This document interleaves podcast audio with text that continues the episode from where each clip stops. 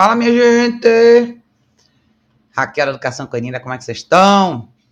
Tô de volta, tô de volta, tô de volta, tô de volta para a gente fazer mais uma live hoje. Quero responder as perguntas de vocês. É, tem muita pergunta atrasada aqui, principalmente no YouTube, que eu quero responder para todo mundo hoje. Hoje a gente vai ter um papo com mais calma.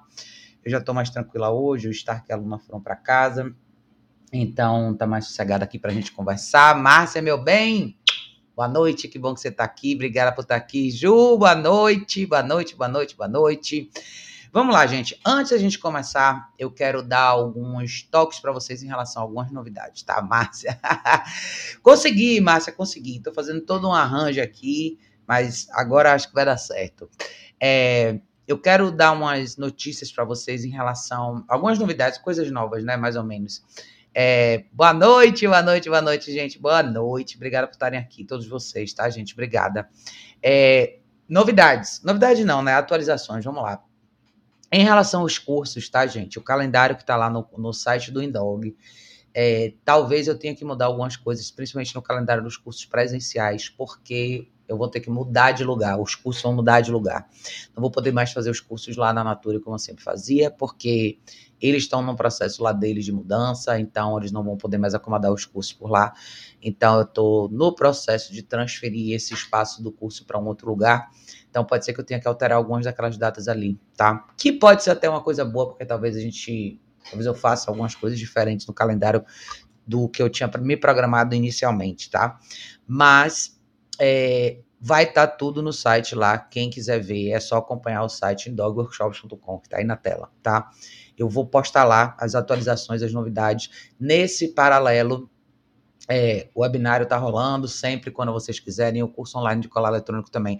Eu queria até dar um pouquinho de ênfase a isso hoje com vocês, porque para muita gente esse formato é muito legal, tá? Quando eu falo do webinário, por exemplo, tanto o webinário quanto o curso online de colar eletrônico são dois momentos basicamente de mentoria para vocês, tá, gente? O webinário eu super indico, por exemplo, para pessoas que estão começando, é, não tão, talvez com o primeiro cachorro, ou talvez pela primeira vez se interessando na educação dos cães e ter um treinamento mais, mais bem mais bem desenhado, vamos dizer assim, para a vida de vocês de verdade. Então, eu acho o webinar uma coisa bem bacana. Os do, o curso online de colar eletrônico é muito legal para quem quer começar bem no colar, ou quem tem o colar, mas não sabe como usar, ou usou errado no passado, ou ficou meio na dúvida de como usar. Nos dois formatos são cinco aulas, uma por semana, que nada mais é do que um, uma videoconferência entre eu e vocês, tá? Então é muito direcionado para a sua situação naquele momento, para o que você precisa, para suas dificuldades. Os dois formatos são assim. Então, quem tiver interesse, dá uma olhadinha lá, tá? Tá aí na tela, em dogworkshops.com. E com fé em Deus, a gente vai a gente vai reorganizar a questão aí dos cursos presenciais e eu acredito que esse ano ainda dê para fazer duas edições, com fé em Deus, tá? Mas quem quiser saber mais, entra lá no site indogworkshop.com. Tanto as informações das versões online de curso ou mentoria, como vocês queiram chamar, tá lá. E as, as versões dos cursos presenciais também, tá? Tem um, programa muito legal que chama Desenvolvimento Pessoal e Profissional, que é um programa que eu super indico para novos profissionais ou para profissionais que querem reestruturar o seu serviço seja no, no, lado de habilidade técnica e prática com os cães, mas seja também no lado de negócio, o lado virtual do seu negócio, como desenhar sua marca na internet, como ter a sua presença virtual, como montar seu site, enfim. Esse programa é muito legal para muitos de vocês. Então, se vocês estão no mercado aí, mas não estão sentindo que vocês têm a presença que vocês queriam, no sentido de espaço virtual ou até de prática, de prática mesmo no dia a dia de manuseio de cães, dê uma olhada lá no, no site do Indog também, chama Programa de Desenvolvimento Pessoal e Profissional. Muito bacana também. Tudo isso eu faço individual com vocês, tá, gente? É um aluno por vez.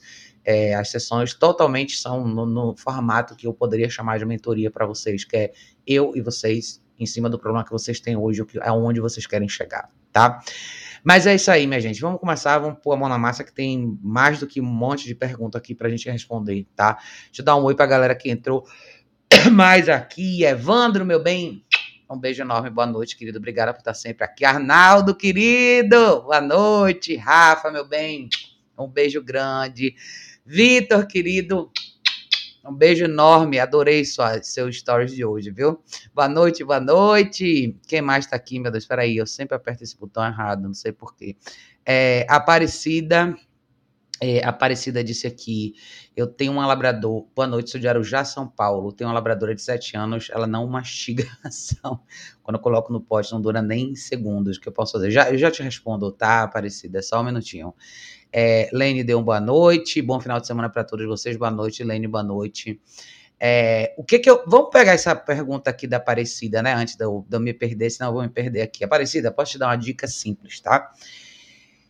Ainda esses últimos dias eu estava aqui com dois cães, o Stark e a Luna, dois Yorquinhos. Talvez dos primeiros três ou quatro dias com eles, eu falei sobre o ritual da alimentação. Esses vídeos estão aqui no Facebook, na minha página do Facebook. Esses vídeos estão no meu canal do YouTube. Esses vídeos estão em todos os lugares. Quando você tem cães muito agitados para comer, isso independente do seu cachorro ser muito agitado para comer ou não, tá? Mas se você pensar que o ritual da alimentação é um momento importante do seu dia a dia com seu cachorro, você trabalhar o seu cão para que ele venha para o espaço da comida, sente, deite, espere, e ele possa te acompanhar nessa situação com mais com mais suavidade, vamos dizer assim, é um processo que você tem que fazer todo dia. Eu tenho três ou quatro vídeos só sobre isso, tá? Então você está me assistindo pelo Facebook. Aqui no Facebook tem vídeos assim na página. Depois volte um pouquinho nessa semana ou na semana anterior e você vai achar, tá? Tem playlists no Facebook também. Se você procurar no playlist do Stark Luna, temporada 2, segunda temporada, alguma coisa desse tipo, você vai achar esses vídeos mais Aparecida, posso te dar um conselho? Posso fazer uma pergunta, na verdade, né? Não é uma questão do seu cachorro comer rápido, só. É como ele faz tudo. Como é a rotina sua com esse labrador? O que, que ele faz com você todo dia? Como que ele é em outros aspectos? O comer rápido é uma coisa só, que pode não ser um problema tão grande assim, mas e o resto? Por que, que eu tô te perguntando isso? Porque comer rápido demais é uma resposta impulsiva. Sim, os labradores têm fama de serem dragões de comida. Mas dito isso, quando o cachorro reage assim diante de uma coisa que chama muita atenção dele ou que ele quer muito, normalmente ele tem a mesma resposta em situações diversas. Ele pode reagir da mesma forma quando ele quiser sair de casa, quando ele encontrar uma pessoa que ele gosta e por aí vai, tá? Me responda como ele é nos outros aspectos, que a gente vai um pouquinho mais a fundo no seu caso, tá? É, Lene tinha dado uma boa noite. Boa noite, Lene. Obrigada por estar aqui. É, Márcia falou: eita, que esse curso de desenvolvimento pessoal e profissional vai ser tudo. Vai, é muito legal. Na verdade, eu tenho feito isso individualmente com alguns alunos, mas eu estou de verdade pensando em fazer uma turma online dela. Eu acho que esse é uma, uma, um formato bem legal para a gente explorar esse lado de vocês, que eu queria muito que a gente explorasse isso mais nós, como categoria, né, profissionais, explorássemos melhor isso, é, para que todo mundo tenha, para que, que nossa classe mesmo tenha um impacto, nosso trabalho, na realidade, tenha um impacto mais é, produtivo, vamos dizer assim, ter um impacto melhor na sociedade de forma geral. Então, saber como passar informação, saber como criar um conteúdo online importante para as pessoas, de valor de verdade, isso faz toda a diferença, tá? Mas estou pensando de verdade, Márcia, em fazer um, um formato desse em online também, que eu tenho feito com pessoas individuais, mas eu acho que online pode ser legal também. Lene falou, sou de Cachoeira, Cachoeiras de Macacu, Rio de Janeiro. Aí sim, Lene, obrigada por estar aqui. Obrigada de coração, viu? Renato deu boa noite. Boa noite, Renato. É... Renato falou: Raquel, minha cachorrinha tem o hábito de passar entre as pernas das pessoas. O que eu posso fazer para corrigir isso? O que você pode fazer para corrigir, Renato, é assim: sempre, sempre pense na, na forma como você conduz a sua rotina diária com a sua cachorra de forma geral, tá? Esse se esfregar na perna das pessoas normalmente é quando uma pessoa nova chega ou quando uma pessoa está em casa e assim vai. Sempre lembre de um princípio básico. Toda vez que o seu cachorro faz alguma coisa que você não quer que ele faça, pense primeiro, por que, que ele. A sua primeira resposta sempre vai ser nessa pergunta que você fez. Por que, que o seu. Você não fez essa pergunta, mas vamos lá. Por que, que o cachorro faz isso? A primeira resposta é porque ele pode. Por que, que ele pode? Porque ele tem liberdade para fazer. Esse é um princípio super importante para tudo que vocês querem resolver na vida com os cães de vocês, tá? Então, esse comportamento pode ser que ele aconteça só dentro da sua casa, pode ser que ele aconteça fora da sua casa. Dentro da sua casa, Vamos supor que seja uma situação dentro da sua casa. Você está em casa, você levantou, você foi até a cozinha, você vai fazer um sanduíche. Sua cachorra levantou e começou a se esfregar nas suas pernas. O que que você precisa ensinar ela a fazer? Sim, você deve corrigir. Não. E depois do não vem a direção. O que que você pode fazer? Você pode vir para a cozinha e deitar aqui nesse tapete enquanto eu faço o meu sanduíche. Eu gosto de linkar essas duas coisas, tá, gente? Porque eu sou super a favor de correção, vocês sabem, eu falo o tempo todo sobre isso. Mas tão importante quanto corrigir é dizer ao, direcionar depois da correção, tá? Eu, eu falei que isso você não pode fazer, é aqui que você tem que ficar. Essa segunda etapa, o pós-correção, essa direção pós-correção, quando ela não acontece, você tem um cachorro perdido, que provavelmente estava perdido antes já. Ele já estava solto sem direção, então ele não sabia muito o que fazer, ele se enroscou em alguém. Talvez ela seja uma cachorra que, quando chega alguém na sua casa, vai, ela vai na, na pessoa e é isso a primeira coisa que ela faz também. De novo, ela faz isso porque ela não teve ainda uma direção. O que, que eu tenho que fazer quando uma pessoa chega? Eu acho legal a gente falar sobre o quebra-cabeça do mapa da mente do cachorro na vida doméstica, né? Então, às vezes a gente desconsidera uma série de momentos onde a gente não dá essa devida direção para o cachorro. E a gente meio que deixa ele à deriva. E ele faz coisas que não necessariamente incomodam a gente o tempo inteiro, mas em algum ou outro momento ele vai fazer uma ou outra coisa que incomoda a gente. Então, quando isso acontece, a gente quer corrigir. E tá certo corrigir. Mas de, não só corrigir é importante, mas eu preciso evitar que esse erro continue surgindo. Como que eu evito isso? Eu crio a possibilidade de acerto como o famoso exercício do place, com muita frequência, com duração e com distrações, tá? Esse períodozinho do Stark da Luna aqui foi um período bem legal para a gente limpar um pouco disso. Então, eu fiz esse muito ritual da comida com eles esperando, fiz eles individuais, fiz eles juntos. Eu fiz alguns exercícios que para eles estava sendo um desafio, que é a coisa da porta, quando os dois estavam juntos, a coisa da vassoura com o Stark. E o exercício da vassoura é um exercício que elucida muito bem essa questão do correção e direção que eu gosto de falar, tá? Existe uma diferença entre você ter um cachorro que está solto, zanzando pela casa e de repente você vem com a vassoura e ele tenta avançar na vassoura, porque a mente dele já estava agitada, ele já estava livre para fazer essas escolhas, versus eu sei que eu quero passar uma vassoura aqui. Eu pego o meu cachorro, ponho ele no place, ponho ele deitado no place. Aí eu pego a minha vassoura e varro a sala. A chance do cachorro reagir mal é muito menor.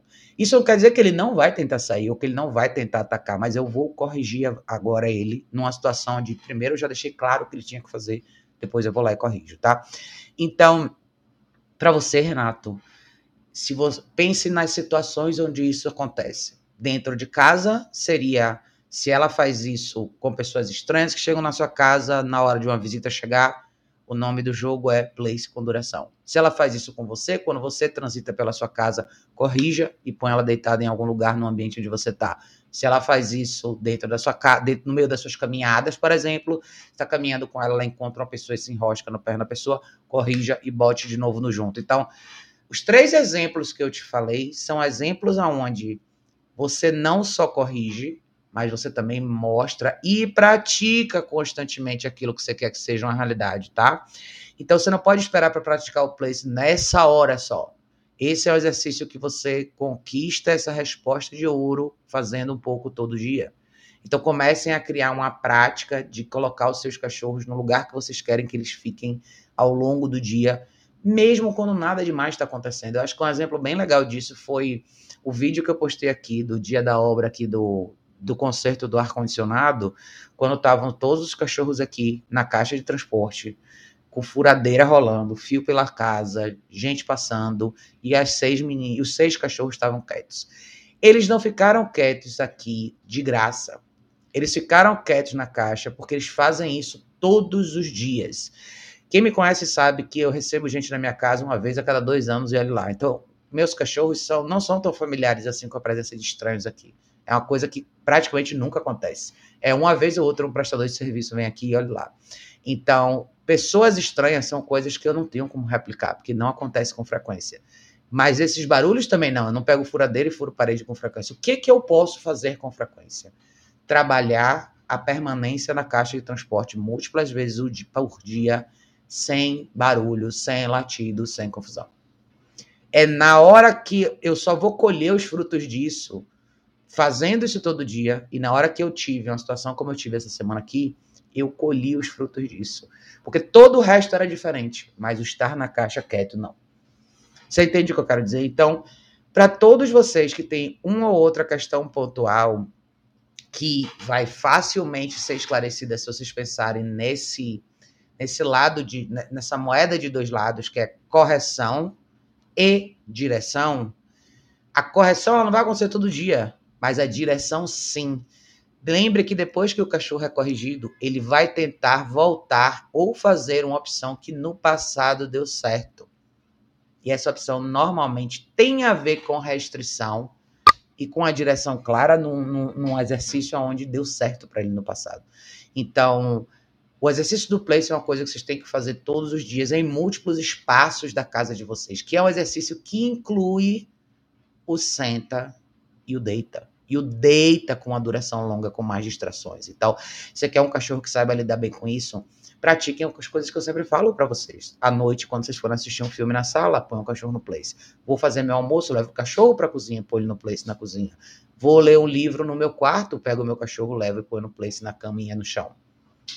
No escritório, a mesma coisa e assim vai, tá? Então, se a gente multiplicar esse exercício, você cria uma, uma memória no cachorro, uma associação no cachorro que estar com você, no ambiente com você, nada mais é do que estar com você, estar nesse ambiente deitado e calmo em uma superfície específica daquele ambiente, tá?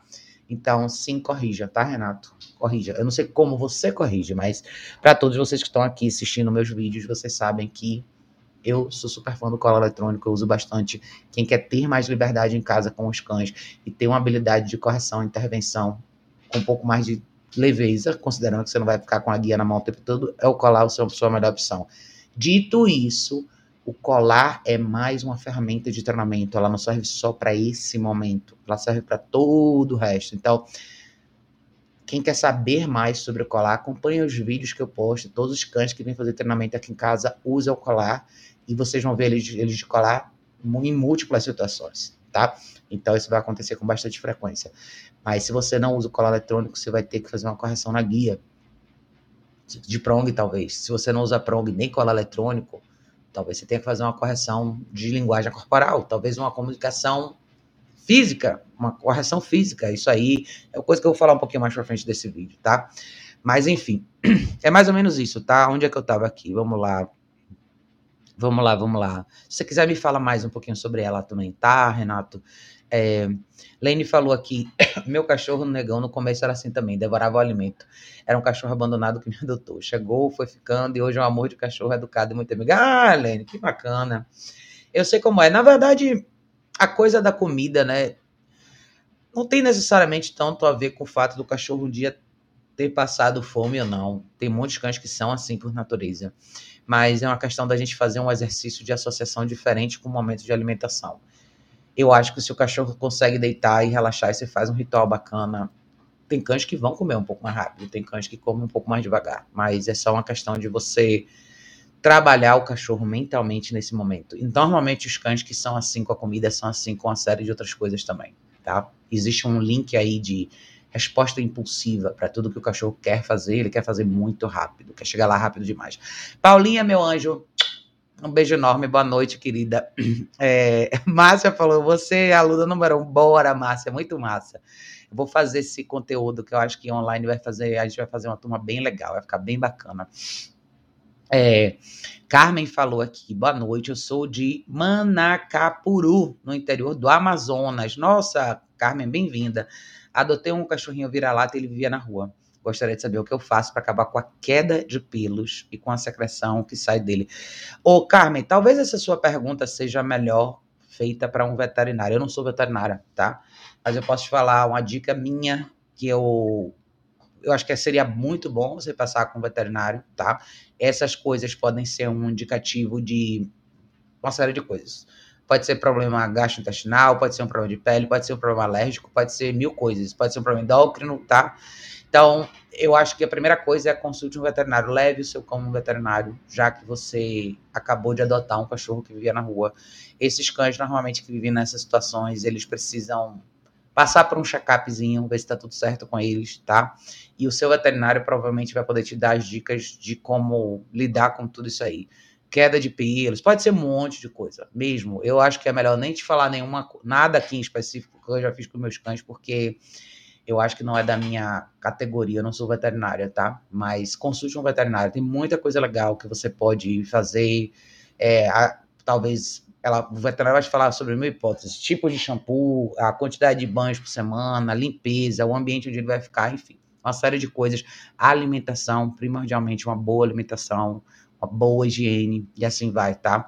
Mas eu acho que a melhor pessoa para te responder isso, Carmen, é o seu veterinário, tá? Leve o cão lá, leve o seu cachorro para um check-up legal, tá bom? Éder, meu bem, boa noite, que você tá aqui, obrigada. Carlos, meu anjo, Carlos falou que não vai conseguir ficar, não tem problema não, Carlos, depois você vê de novo aqui, tá? Obrigada, viu? Ele falou, YouTube não me avisou dessa live. É, o Carlos, mas ah, para vocês que não estão recebendo notificações, o YouTube é uma coisa meio estranha, tá, gente? Para vocês que assistem pelo YouTube, vira e mexe, entre no canal, veja se o sininho das notificações de vocês tá para todas as notificações se não tiver, põe lá, tá? Que assim vocês não perdem as próximas lives. É, Carlos falou aqui, hoje eu dei uma correção nível 30 do cão raiz para ele parar de, de, vir enfrentar o carro na hora que saímos. É isso aí, Carlos. Jogue duro, jogue duro. Para quem trabalha com colar eletrônico, eu sempre falo isso para todos vocês. Não casem com nenhum número. Cada situação requer uma intervenção de um nível específico. Então, para muita gente 30 parece muito, para muitos cães não. E para muitos cães é o que eles precisam. Tem cães que precisam de muito mais do que isso. Então é isso aí, Carlos. Jogue duro. Jogue duro.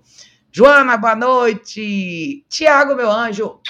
Boa noite, meu bem. Que bom que você está aqui. Que bom que você está aqui. Sérgio, boa noite, boa noite. É... Vamos lá. Joana perguntou aqui. Queria seu conselho. Eu tenho um filhote de quase cinco meses. Uso como forma de correção linguagem corporal e em casos extremos, como pular ou morder, o que não pode. Jogamos um pouco de água. Cadê que mais? É prejudicial ao longo do tempo? Hum. Olha, Joana, não, mas assim.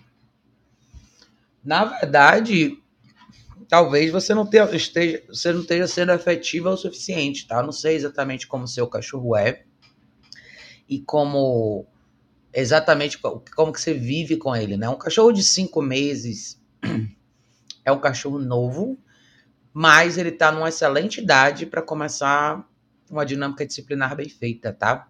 Você falou que você usa linguagem corporal e em casos extremos, como pular ou morder o que não pode, você joga um pouco de água. Jogar água não funciona, posso te falar a verdade? Pode ser que você tenha um efeitozinho disfarçado aí de sucesso agora nessa fase, tá? Talvez o cachorro se assuste um pouquinho agora, porque é uma coisa que vem na direção dele, mas assim, isso não vai representar correção no mundo real para você jamais, tá? Então, prejudicar, já, isso aí não é nada. Na verdade, eu acho que isso é muito pouco que você faz. O que seria legal você me falar um pouco mais é qual a rotina que você tem com esse filhote, tá, Joana? Eu quero falar um pouquinho hoje sobre isso, até porque eu quero pegar é, umas perguntas que estavam no YouTube falar um pouco sobre essa questão estrutural mais uma vez, tá? O, o coração, talvez o esqueleto, coração e esqueleto, né? Da dinâmica que a gente vive com os cães, que é o que a gente chama de estilo de vida com os cães, hábitos diários que vão fazer diferença para você e seu cachorro, tá? Me fale como que você vive com esse cachorro, o que, é que você faz com ele todo dia, quais são, onde seu cachorro dorme, o que, é que ele faz dentro de casa, se você sai na rua, e quais são os momentos que o seu cachorro pula em alguém, ou morde alguma coisa, enfim, me, me dê um pouco, me dê um pouquinho mais de detalhes sobre como é que é o seu dia a dia aí com os filhotes, tá? Carlos falou, estamos na praia em Florianópolis, Cão Raiz viu conheceu, mas sim, Carlos, aproveite o final de semana, jogue duro, é isso mesmo, mas tem que se distrair um pouquinho também, tá? Que bom que você tá, você tá passeando aí um pouquinho. Então, João, me fala um pouquinho sobre isso, tá? Eu quero pegar uma pergunta, eu ver se eu consigo achar aqui. Juan tinha me feito uma pergunta há um tempo atrás, eu quero, eu acabei não não conseguindo responder, mas eu quero ver se eu acho ela aqui. Peraí. Tem várias perguntas legais aqui. É... Aqui. Ó, vamos lá. O Anzinho tinha deixado essa pergunta aqui, eu quero responder para ele. Vou botar aqui desse jeito, assim, vai ficar mais fácil, tá? Então, Juanzinho tinha colocado, a gente estava conversando sobre a questão dele recomeçar um pouco no. Pegar um pouco mais pesado no treinamento com os cães dele lá. Então, ele disse: Raquel, estava mapeando aqui umas situações provocadas durante o intensivo dos cães daqui. Lembrei do banho no pet. Os dois têm problema no pet, pelo mesmo motivo, mas reações diferentes. A Rox fica muito agitada, mete a pata em todo mundo, principalmente na hora de secar. E o Bidu retrai de uma maneira que só entra se for no colo. Com o Bidu, pensei em usar a comida do dia para reconstruir uma associação positiva. Com a Roxy, acho que ela não ligaria muito para comida. O que você acha de usar o colar? Acha que acabaria aumentando o medo dela? Então vamos lá, Ronzinho. O que, que a gente estava conversando antes disso, para vocês entenderem o contexto, tá? É, a gente estava falando sobre. O Juanzinho veio aqui, ele fez o curso aqui, ele trouxe os cachorros aqui. Só que ele está tentando limpar algumas coisas que tem no, no, no, universo dele com os cachorros. Então, o pet shop é um problema para muitos cães, tá? O banho no pet shop. Muitos, muitos cachorros não gostam dessa dinâmica, seja porque o, o ambiente tem mais barulho, tem mais cachorro latindo, é um ambiente de. é uma situação que exige que o cachorro seja mais restrito fisicamente e mais manipulado. Então, normalmente, os cachorros relutam um pouco mais em relação a isso. Então, ele tem dois cães, a Roxy é uma Husky e o Bidu é um Schnauzer. É, eles são diferentes no sentido de ela é uma cachorra de personalidade bem mais forte, bem mais confiante, e ele é, ele é exatamente o contrário, ele é um cachorro bem mais inseguro, bem mais retraído. Então, o que, que acontece na, na dinâmica do banho? Ela fica mais agitada na hora de secar, então ela quer pôr a pata nas pessoas o tempo inteiro. Ele já entra, já não quer entrar de jeito nenhum, você tem que pôr ele no, no colo, tá? Então, como é que a gente reconstrói isso? A dinâmica do pet shop é uma dinâmica um pouco complicada, porque ela não envolve só você, tá? Na realidade, ela é um manuseio, uma manipulação de um terceiro no seu cachorro. Como que eu lido com isso? Como que eu faria essa reconstrução? Eu faria essa reconstrução fora do pet shop. E aí é onde você vai entender se existe um problema do cachorro com a atividade em si ou com o ambiente ou a pessoa que faz essa atividade com esse cachorro. Eu sempre falo para todo mundo que tem cachorro, experimente você fazer o ritual do banho e da secagem na sua casa, para que você prepare o seu cachorro para o dia do pet shop. Por quê? Você tem a oportunidade de ver o seu cachorro naquele cenário ali e como ele vai reagir. Qual a diferença de você fazer isso na sua casa e você fazer isso no pet shop. Você tem várias vantagens em casa. Em casa você tem mais tempo. No pet shop, normalmente, um banho ele tem um horário específico e o funcionário banhista tem que meio que cumprir esse horário. Então você tem que partir do princípio que no pet shop a pessoa não vai ter o mesmo tempo que você vai ter de recriar associações, de tranquilizar o cachorro, fazer com que o ritual seja mais tranquilo. Então eu gosto muito de fazer isso em casa. O que, é que eu faria no seu lugar, Juanzinho, tá? eu faria essa. Talvez você pode até falar para mim se esse é o seu caso ou não, tá? Existem cães que no banho em casa não dão trabalho nenhum, são bem mais tranquilos, lidam com a situação de uma maneira bem melhor. No pet shop já é um pouco diferente, tá? Eu faria, eu sei que para você é difícil, mas porque uma, dar banho no husky em casa não é brincadeira, mas eu acho que você tem um espaço legal, dá para você dar um banho nela e testar. Até para você testar, essa questão desse manuseio dela com o colar. Pode dar banho no cachorro com colar eletrônico? Pode, sem problema nenhum, tá? Você pode usar, inclusive, o colar para manusear o cachorro nessa hora, se você quiser. Na, na hora de secar, talvez, se você quiser. Mas o que, que eu faria com ela? Eu faço isso com vários cães aqui em casa quando eu trago eles e eu dou banho neles aqui. Por exemplo, a Pipa foi um exemplo assim. Pipa, é a primeira vez que eu levei ela para tomar banho no pet shop, ela gritava na hora do secador, mas assim, gritava de do pet shop inteiro achar que tinha alguém morrendo ali em cima. Então, eu comecei a dar banhos nela aqui. Ela, eu levei ela no pet shop duas vezes, no dia que ela veio aqui quando ela tosou. Então, ela, ela já fez banho e tosa no pet shop. A tosa, que poderia ser muito mais invasiva, não foi. É o secador que era o problema dela. Então, a, as primeiras vezes que eu dei banho nela em casa e que eu trouxe o secador, eu vi ela fazer esses gritos todos. Hoje eu dei banho, inclusive, nela hoje aqui em casa. E eu sequei ela e ela não gritou. Ela não gosta do secador. A maioria dos cães não gostam do secador, tá? Eles não gostam porque é uma coisa muito invasiva. E principalmente o secador que a gente usa em casa, normalmente a gente, eu mesmo seco com o meu secador de cabelo. É, no, no, pet shop é um secador e um soprador, é o barulho muito mais alto, eles estão em cima de uma mesa, eles estão amarrados, então é uma situação muito mais restrita, o cachorro fica muito mais tenso ali, tá? Eu faço o melhor que eu posso nessa associação em casa, no banho em casa. Então, eu, eu dou o banho no cachorro, eu dedico mais tempo para esse momento. Eu dedico na hora de secar o cachorro, tiro, enrolo ele na toalha, eu ponho na plataforma do Place. Eu passo um tempo secando ele só na toalha e eu vou trazendo o secador aos poucos, foi como eu fiz com a pipa, tá? Então eu trazia o secador, secava ela um pouquinho, parava, ela relaxava um pouco, eu secava na toalha, parava, trazia o secador de novo e assim eu fui, tá? O que você tem com a Roxy é um pouco parecido com a Kika, por exemplo. A Kika é uma cachorra super confiante, mas ela não gosta do secador também. Então, hoje eu dei banho nela, inclusive também. Então, eu sempre trago os cachorros para secar na plataforma do Place. Então, eu seco eles primeiro com a toalha, tiro o grosso do molhado e trago eles na plataforma do Place e eu vou secando escovando. Eu não faço tão longo, eu não faço de uma maneira tão minuciosa quanto no pet shop, é até porque hoje estava um dia de calor, então estava fácil eles secarem, mas eu gosto de periodicamente fazer esse tipo de coisa em casa para deixar o cachorro mais familiar com isso. Dito tudo isso, você não vai estar lá dentro na hora que isso acontecer no pet shop. Então é muito difícil você preparar o cachorro para que ele tenha uma resposta 100% legal no pet shop quando essa atividade não envolve você nem o seu ambiente, envolve uma pessoa estranha, num ambiente diferente, com possíveis outros cães e outros barulhos ao redor. Então, eu não teria uma expectativa muito alta em relação a isso. Não é nenhuma questão de associação de comida muitos cães não aceitam comida nessa hora. E, quando, e normalmente os que aceitam são os cachorros do perfil mais confiantes, assim. Se você quiser trabalhar parte da comida do dia dele para levar ele múltiplas vezes para o pet shop antes, sem que ele tenha que tomar banho, massa. Mas em paralelo, trabalhe um pouco mais desse banho na sua casa. Me diga depois se na sua casa como é que eles reagem, tá? Porque é sempre diferente. Eu tem coisas em relação à manipulação física do cachorro que eu gosto de masterizar o máximo que eu posso em casa. Seja banho, escovação, corte de unha, corte de pelo extra nas patas, secagem. Se eu puder fazer isso tudo em casa, eu faço com mais frequência, para que no dia que eu leve o cachorro no pet shop fique menos pior.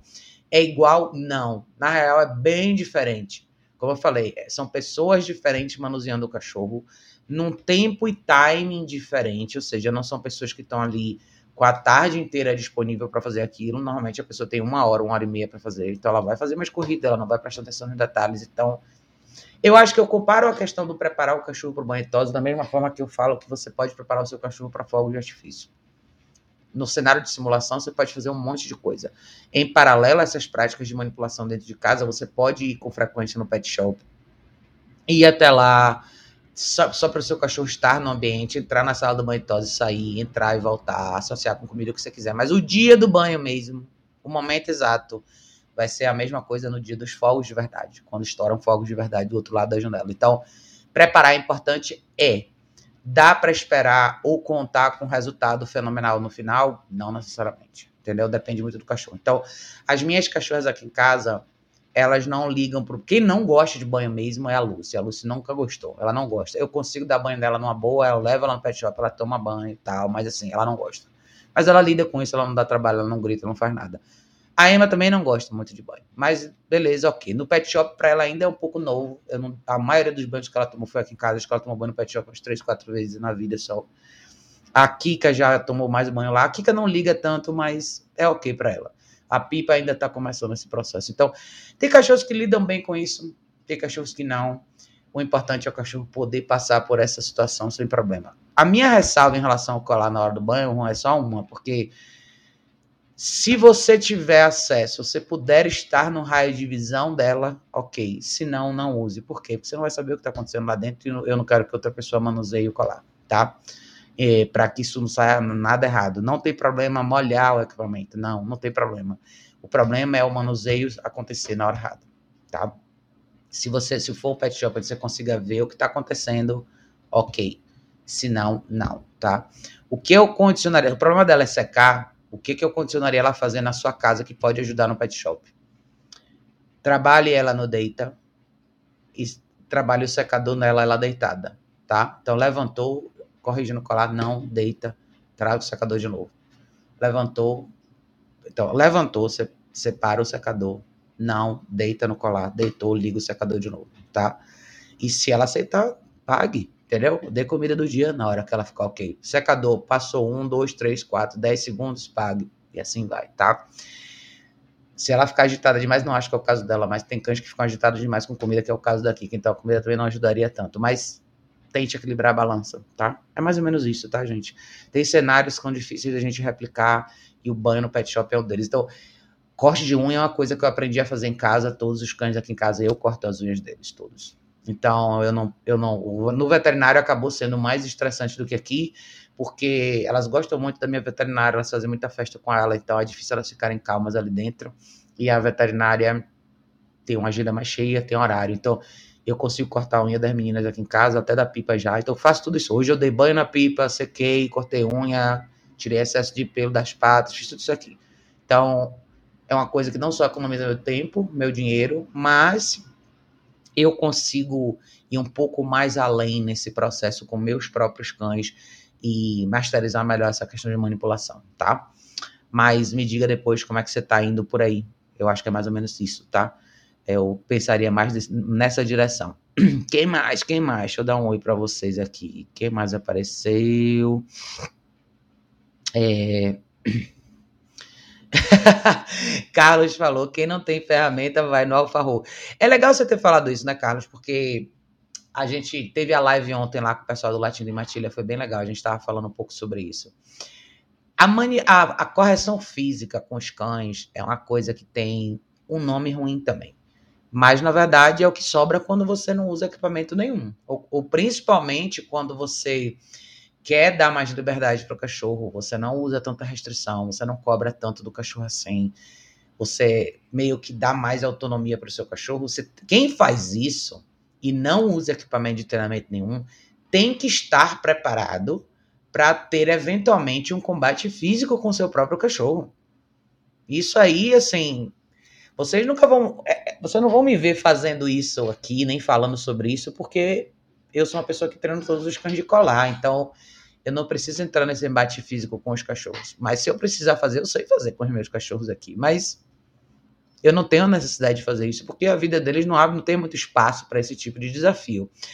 Por isso que eu falo tanto sobre prevenção, eu falo tanto sobre essa dinâmica estrutural da vida com os cães, porque quanto mais liberdade você dá para o seu cachorro, e quanto menos você investe ou pensa na direção de usar equipamento de treinamento que te dê esse poder de intervenção à distância, maior fica a necessidade de você ter essa habilidade de entrar num conflito físico com o seu cachorro.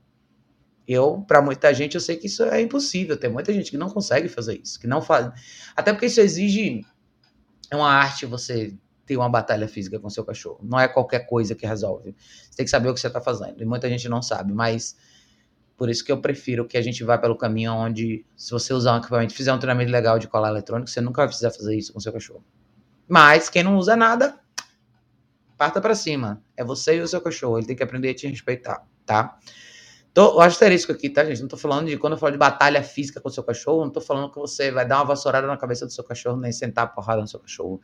Eu tô falando em você aprender a parar ou interromper um comportamento negativo do seu cachorro, fisicamente falando, colocando o seu cachorro no chão, parando ele, fazendo o que um outro animal faria, entendeu?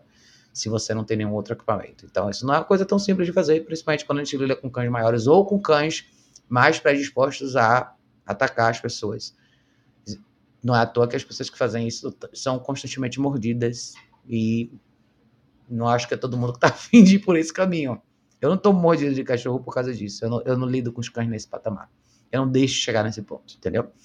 Mas é isso, quem não tem nada tem que ir para esse caminho mesmo. É, Abraão falou aqui: o meu tem dois meses e, tô, e eu repreendo ele dando uns toques no corpo dele, dizendo não. É correto? É correto, com certeza. É, já comecei montando uma rotina com ele, com certeza. É isso aí, Abraão. É, esse toque que o Abraão tá falando é um toquezinho. Uma coisa que César Milan fazia muito isso na época antiga do Encantador de Cães, muita gente viu isso. Isso é super efetivo, tá? Quem sabe fazer isso do jeito certo, isso tem um efeito muito bom. Principalmente para cães que são mais sensíveis, um toquezinho, sabe? Mas dito isso, ao longo da vida você tem que se preparar para como que eu vou fazer essa intervenção lá na frente, entendeu? Conforme seu cachorro vai amadurecendo e tudo, você vai considerando aí que é a hora de você considerar os equipamentos de treinamento e tudo mais, para que você não tenha que sempre contar com isso, entendeu? Mas tá absolutamente correto, eu fiz isso com todos os cães aqui em casa quando chegaram, tá? É... Carlos, gente, pra que banho? Ai, Carlos, eu lembrei tanto de você hoje. Tinha uma... Nossa, eu nem me lembro a última vez que eu tinha dado banho na Kika. É... Eu passei a dar bem menos banho nela, até porque ela tem uma pele mais oleosa, ela descamava muito, então hoje o pelo dela é maravilhoso, mas eu dou, acho que eu devia ter mais uns três meses que eu não dava banho dela. Eles não ficam cheirando ruim, eles comem uma alimentação muito boa, comem alimentação natural. Carlos fica brincando assim, mas na verdade banho, às vezes a gente dá banho demais nos cachorros também, tá? Mas eu, eu dou quando eu preciso. Eu, eu vejo mais ou menos assim. Eu, quando eu acho que os cachorros precisam tomar banho, eu dou. Eu não tenho um, ah, toda semana, ou todo 15 dias, ou todo mês, não. É mais assim, a Lucy tosa, então normalmente ela toma banho no pet shop quando ela precisa tosar, que é uma vez a cada dois meses, ou a cada três meses, alguma coisa desse tipo. Pra que... Ai, Carlos, você é uma figura. É... É... Rosângela falou, boa noite, com a sua dinâmica, minha cadelinha já come educadamente. Yes! Aí sim, Rosângela. Rosângela falou, você é fera. Muito obrigada, meu bem. Obrigada, obrigada de coração mesmo, tá? É... Ela falou: a minha dá muito trabalho na hora do banho. Banho é isso, tá, gente? O banho. O, para vocês, a minha dica para vocês é a seguinte: se vocês têm cães que têm dificuldade no pet shop, comecem a fazer isso em casa. Desconstruam isso em casa. De verdade, hoje foi o primeiro banho da Pipa. A Pipa acho que tá aqui há uns três meses, mais ou menos. Se eu tô com a conta certa na minha cabeça. A primeira vez hoje foi que ela não gritou no secador. Mas assim, de verdade, a primeira, quando ela fez isso no pet shop, eu acho que todo mundo que estava no pet shop achou que tinha alguém morrendo. De tanto que ela gritava mesmo, parecia assim, que ela estava morrendo. Ela tem essa coisa mais de assim, quando, quando alguma coisa está errada, quando ela tá quando ela quer alguma coisa, ou quando ela tá com medo, ela quer sair de alguma situação, ela dá uns gritos assim. Então foi uma coisa bem assustadora o pessoal do pet shop. Então eu falei, beleza, eu vou começar a trabalhar isso em casa e hoje foi muito legal. Assim, ela não gosta, ela quer sair um pouco do secador, mas assim, parte da secagem dela eu fiz com ela no place. E outra parte eu botei ela deitada aqui no meu colo, fui secando. Então, assim, foi bem mais tranquilo. E vocês vão ver que eu não dou banho toda hora, mas quando for dar banho de novo, vocês vão ver que eu vou contar para vocês, vai ser bem melhor. Mas de verdade, começa, é uma oportunidade muito boa, tá, gente? Se vocês pensarem assim, na relação de vocês com seus cães, nessa, nessa relação de confiança que você cria com seu cachorro, você masterizar um ritual de manipulação é muito bom. É muito importante nessa relação entre vocês dois, tá? Quem tem tempo, consegue, tem espaço fazer isso, façam. Eu moro no apartamento, gente. O meu, meu banheiro aqui, que eu dou banho nos cachorros, é pequeno. Eu comprei uma mangueira, ligo a mangueira na torneira da minha área de serviço, passo a mangueira por dentro da janelinha do banheiro e uso a mangueira para dar banho neles.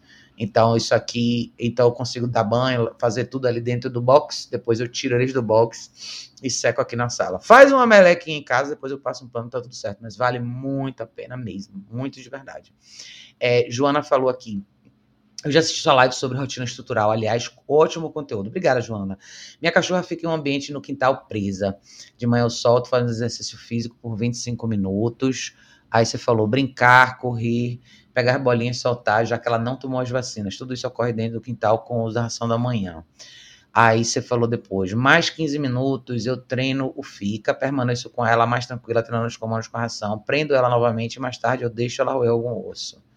É, à noite, minha irmã alimenta ela e treina alguns comandos. O que mais? Tem mais alguma coisa? Tá, deixa eu voltar aqui. Então, Joana, olha só. O que que acontece? Tanara, meu anjo. Boa noite, meu bem. Ó, oh, você me liga, hein, Tanara? Manda uma mensagem para mim. A gente precisa dar, tocar nosso projeto aí. Você sabe do que eu tô falando, hein? É, o que que acontece, Joana? O que que eu acho que falta? Que idade tem sua cachorra? Você falou que ela não tomou as vacinas ainda. E você falou que ela fica num ambiente no quintal preso. Isso é uma coisa um pouco problemática, na minha opinião. Na, na forma como eu faço as coisas, tá? Eu não sei o tamanho dela eu não sei que tipo de cachorro ela vai ser, e eu não sei a idade dela, mas eu não aconselho você deixar um cachorro no, é, numa área restrita no quintal. Porque o que acontece? Que tamanho é essa área restrita? O que, que ela faz lá? E o que você faz com ela? Você falou que você faz esse exercício, né? O que, é que você faz? Você falou que de manhã você solta ela, ela brinca de correr, pegar a bolinha e soltar, já que ela não tomou as vacinas, tudo só corre dentro do quintal com o uso da ração da manhã. Beleza, sem problema fazer isso, tá? Mas depois disso você fala que você treino fica e permanece com ela mais tranquila, treinando os comandos com a ração. Isso tudo dentro ou fora de casa? Aonde eu quero chegar, Joana? Mesmo que a sua proposta com essa cachorra não seja que ela tenha fique dentro da sua casa o tempo inteiro, ela precisa saber o que fazer dentro da sua casa. A hora dela aprender é agora, tá? Se ela não aprender a fazer isso agora, ela nunca vai aprender a fazer isso na vida. Até porque lá fora, o que, que você espera que ela faça lá fora? Eu, eu, eu já eu não sei quantas vezes você já me viu falando isso, mas eu falo isso múltiplas vezes aqui. A, quando a gente tem uma área grande na casa da gente, um quintal, uma coisa assim, a gente imagina que essa é uma área ideal para o cachorro ficar. Mas na verdade não é. O que, é que ele vai fazer lá fora? Se você pensar o tempo que o seu cachorro tem lá fora, o que, que ele tem para fazer, mil coisas para fazer. Ele pode usar o banheiro onde ele quiser, quando ele quiser. Ele vai beber água quando ele quiser. Ele vai cavar buraco quando ele quiser. Ele vai morder coisa, folha, coisas que caem no chão quando ele quiser. Tem tantas possibilidades lá fora e que você abre mão, entendeu? De, de intervir, seja por tempo, por escolha, mas assim, quando a gente escolhe criar um cão numa área externa da casa, a sua expectativa de resposta ou de poder de intervenção tem que ser muito menor. Porque você concorda que boa parte da vida desse cachorro ele não depende de você? Por mais que o cachorro esteja preso numa área restrita específica da sua, do, do seu quintal, nessa área ele tem a habilidade de fazer o que ele quiser. Entendeu? Então, minha pergunta para você é: que idade tem esse cachorro? Qual a raça desse cachorro? e qual é a sua expectativa com ele ao longo da vida. Você espera, o que você espera desse cachorro? Você quer que ele seja o que na sua vida? Você quer que esse cachorro faça mais parte da sua vida de verdade, que seja um cachorro companheiro mesmo, que possa estar com você, que possa viver, que saiba se comportar dentro da sua casa, que você possa caminhar com ele, que você possa levar ele em ambientes sociais ou o quê, tá? Eu tô te perguntando isso, Jonas, assim, eu entendo as pessoas que têm eu entendo as pessoas que têm casas maiores, de repente moram com, a, com famílias e e as pessoas não têm essa, essa dinâmica de gerenciamento do cachorro, e vocês imaginam que lá fora o cachorro vai estar melhor, ele não vai. Mas se essa é a sua escolha, cada escolha é uma renúncia. Então, quando o seu cachorro passa boa parte, ou ele mora do lado de fora da sua casa, seu poder de intervenção vai ser mínimo para esse cachorro. E quando eu falo de poder de intervenção, é assim: um dia você vai querer sair com esse cachorro para caminhar na rua. Não espere dele 100% da atenção não dividida. Não espere que esse cachorro respeite você. Não espere que esse cachorro naturalmente ande do seu lado. Provavelmente não vai acontecer. Porque ele não tem essa relação com você. Ele não vive com você. Você não é uma pessoa que tem. que é esse. Esse, esse, esse ponto, esse centro de referência para ele. Considere quantas escolhas o cachorro pode fazer ao longo do dia sem a sua presença. Se você aparece de manhã e, a, e no final da tarde só tem mais aí de, sei lá, 15, 20 horas por dia. Tem mais de 20 horas por dia que o cachorro fica sem você. Por que ele vai prestar atenção em você na rua? Entendeu? É só esse o ponto que eu quero ressaltar, tá, gente? Quem tem cães assim tem que ter muita dedicação. Se você quer um cachorro que viva do lado de fora da sua casa, mas respeite você de verdade, o tempo que você tá com ele tem que ser um tempo de muita qualidade, mas muita mesmo. Assim, eu tô falando de muito treino, trabalhar o cachorro dentro de casa, condicionar o cachorro nessa dinâmica de inclusão, mesmo que seja em períodos menores. É saber trazer um cachorro, trabalhar o place dentro do escritório, dentro da sala, dentro da cozinha, é trabalhar o, o, seu, a sua movimentação e direção na guia, mesmo que seja dentro do perímetro dessa casa, antes de você sair, e muita exposição social, fazer muita coisa fora de casa com esse cachorro também. Isso é muito importante, tá, gente? De verdade mesmo, Joana, porque senão é só a questão da expectativa da gente tem que estar tá de acordo com a nossa realidade, no sentido de quanto a gente investe nesse cachorro de tempo. Porque o que você faz com o seu cachorro é basicamente, assim, é, é, é pouca coisa no sentido de treino, né? Você, você, solta ela de manhã, você faz algumas brincadeiras, você usa parte da comida do dia, de tarde você treina um pouco de fica e, e é isso, entendeu? Ah, é pouca coisa, mas são coisas que, assim, se você pensar o que, que você não tem, inclusão na sua vida Esse cachorro, em momento nenhum, pelo menos não que você me descreveu, nenhum momento esse cachorro faz parte de verdade da sua vida. Eu nunca, ele não sabe o que fazer na sua casa, ele ou ela. Você nunca trabalhou esse, esse fica aí que deveria servir para ser uma base, vamos dizer, assim, do seu place dentro de casa. Que horas ela faz isso dentro de casa? Na cozinha, no seu escritório, entendeu? Essa relação, esse olhar, essa coisa da atenção não dividida do cachorro, essa relevância não tá aí, entendeu? Mas enfim, cada um faz o que acha que deve fazer com seu cachorro, mas só cuide para sua expectativa estar tá de acordo com a realidade do seu tempo e investimento no seu cachorro, tá?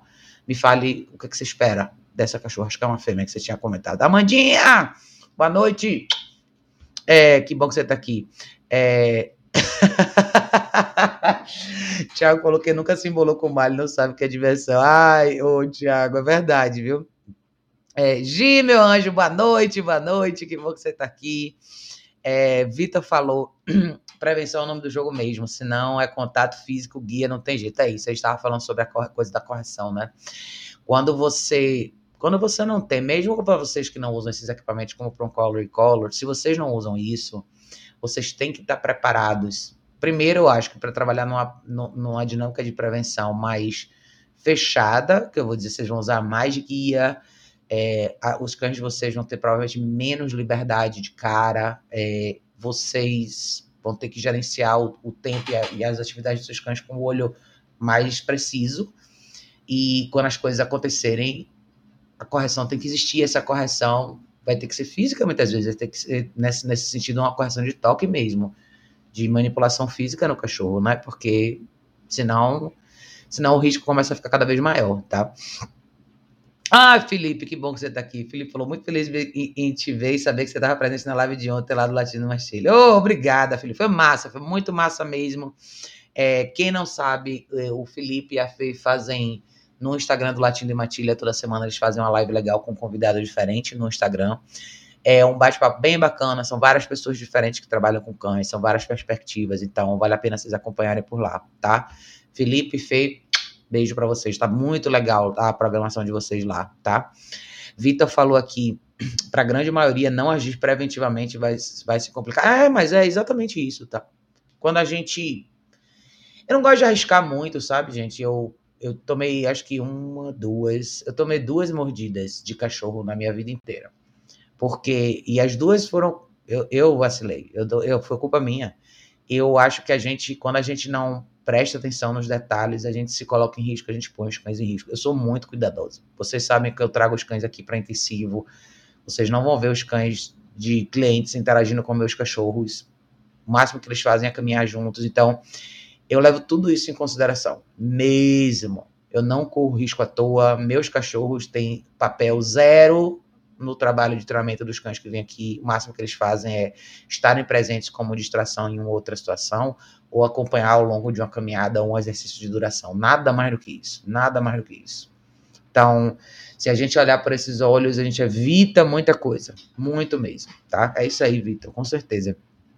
É, Tiago falou aqui, os meninos estavam no quintal para ir no banheiro e foram para cima de um gato. Tive que me jogar no Horus para pegar o gato na boca dele. Ainda bem que não mordeu, não mordeu no sério. O joelho tá todo. Ai, Tiago, que loucura. Mas tá vendo? Isso aí é um exemplo bem típico. O Thiago, quem não acompanha o Thiago, o Thiago Libio lá no Instagram, ele, fez, ele teve na última live aqui comigo, eu acho. Ele é faz um trabalho bem legal, ele tem uns, uns cães grandes, os pastores, e, e, isso é uma situação que ele acabou de falar que pode acontecer com qualquer um de nós, inclusive, que temos equipamento de treinamento, que o Thiago também usa, mas numa situação onde, ah, vou liberar meus cães aqui fora para eles usarem o banheiro, aparece um, um elemento surpresa que é um gato, nessa hora que você não tem nada na mão, você tem que intervir, como ele fez. Ir lá e se jogar no meio e agarrar o cachorro e tirar um bicho da boca do cachorro, entendeu? É isso aí, tá? Talvez esse é um lado que as pessoas consideram ser feio e bruto demais, mas ele precisa acontecer. Se você não tem essa habilidade, você vai ser pego de surpresa um dia pelo seu cachorro, se você der muita liberdade para ele. Quem nunca quer ter que enfrentar uma situação como essa, se preparem para usar mais restrição no dia a dia com seus cachorros. Tipo assim, numa situação como essa com o Thiago, que tem múltiplos cães, vocês provavelmente teriam que trazer um de cada vez na guia lá fora para usar o banheiro. Não dois ou três juntos, entendeu? Quanto, é, como, é como eu falei, o paralelo é esse. Quanto mais liberdade você dá, mais risco você corre. Quanto mais risco você corre, maior tem que ser sua habilidade de reagir de acordo. Então, se você está pronto para entrar no bolo, como ele fez, e tirar um gato da boca do seu cachorro, sem problema nenhum. Se não, não faça, tá? É mais ou menos assim. É, Joana falou aqui, ela é uma cachorra facilmente animada. Os problemas mais frequentes é que ela quer morder, ela é querer morder de brincadeira. Quando isso acontece, eu digo não, ou olha, se ela parar, eu continuo fazendo carinho. É, quando ela tenta morder novamente, eu saio do ambiente. Outra questão que melhorou bastante com a ajuda da água foi ela pular e puxar nossa roupa.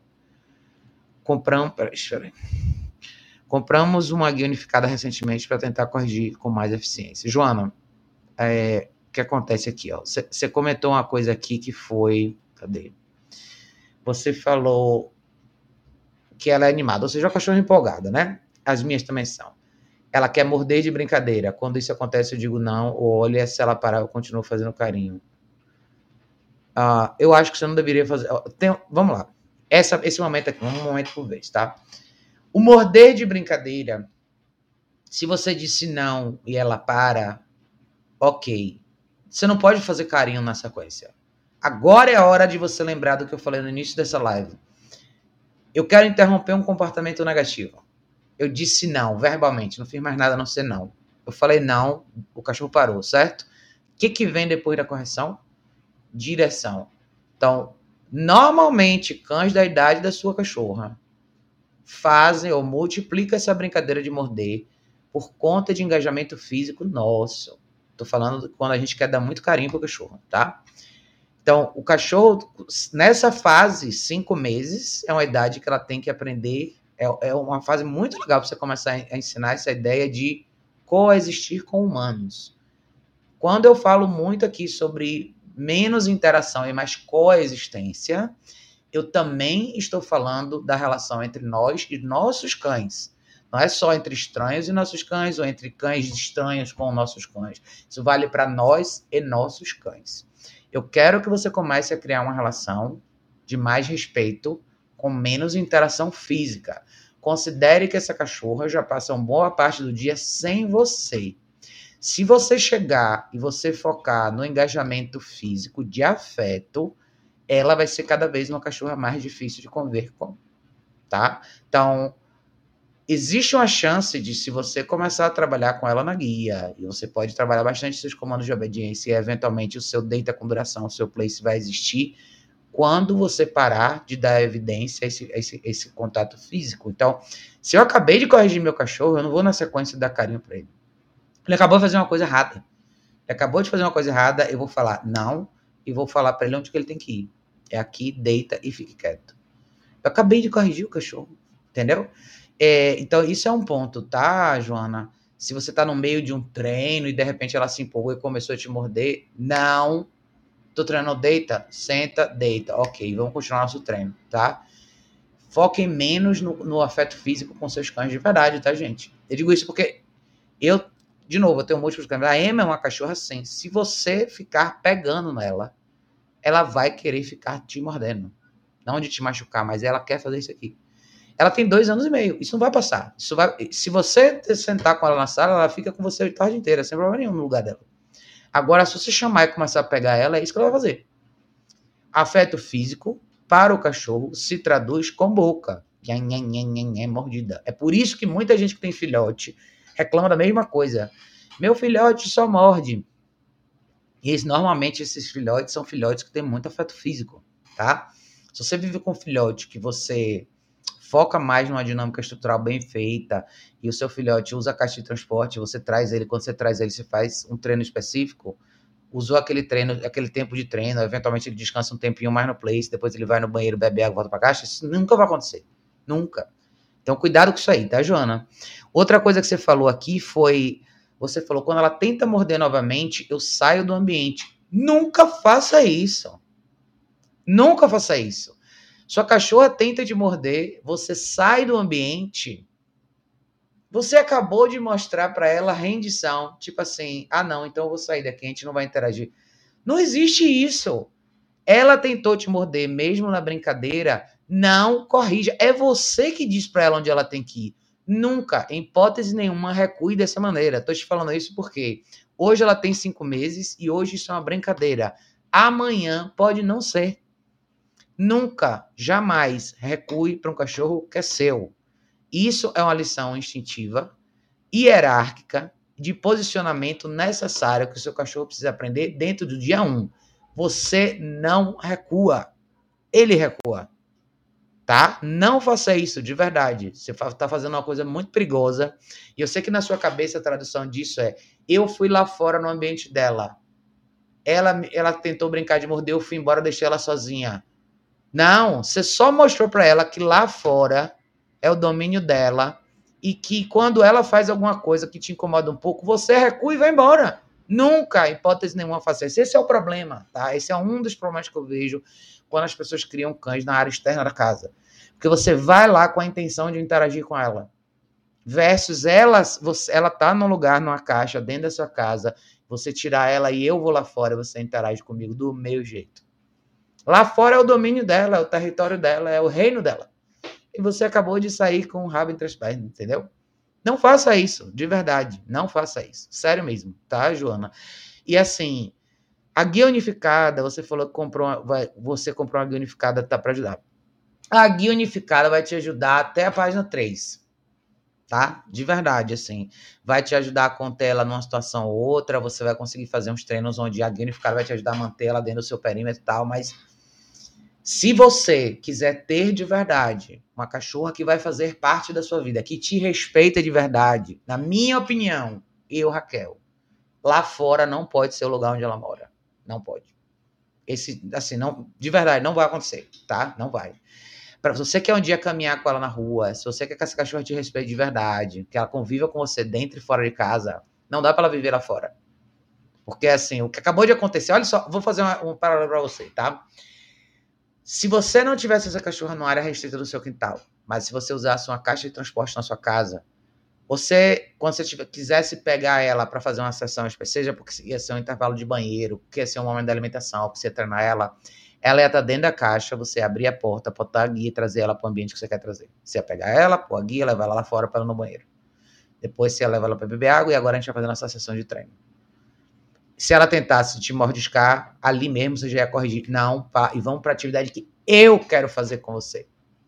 Não tem mordida agora. É não que a gente vai treinar agora isso aqui lá fora. Entendeu? Não existe domínio dela, não existe reinado dela. Ela mora aqui dentro dessa caixa até a hora de você mandar ela sair. A gente é justo quando a gente usa a caixa de transporte, porque isso envolve múltiplas saídas da caixa ao dia, múltiplas sessões por dia. O grau de gerenciamento é muito maior, o grau de responsabilidade é muito maior. Não sei qual é a sua rotina, mas talvez você não tenha tempo para fazer isso tudo, mas aonde eu quero chegar assim. Se você está em casa no final do dia, Talvez, se você falar pra mim, ah, eu trabalho fora o dia inteiro. Tudo bem, você trabalha fora, você sai de casa às sete e meia chega, sei lá, sete da noite em casa. Ainda assim, você pode ter uma caixa de transporte dentro de casa, porque ela pode ficar com você em casa quando você estiver dentro de casa. Assim que você chegou em casa, vai lá fora, pega essa cachorra na guia, traz e vão fazer as coisas dentro de casa agora. E à noite ela dorme na caixa de transporte dentro de casa. Já ia ser infinitamente melhor, tá? Não recuem para os cães de vocês. Sério? A gente volta um pouco para o que a gente falou no início. Se você não tem ferramenta nenhuma, se você está numa fase inicial de treinamento com seu cachorro, por mais que tudo isso pareça brincadeira, nunca recue. O cachorro pular em você, você não recua, você vai, em vai na direção dele. Você derruba ele, ele não te derruba. Ele te dá espaço, você não.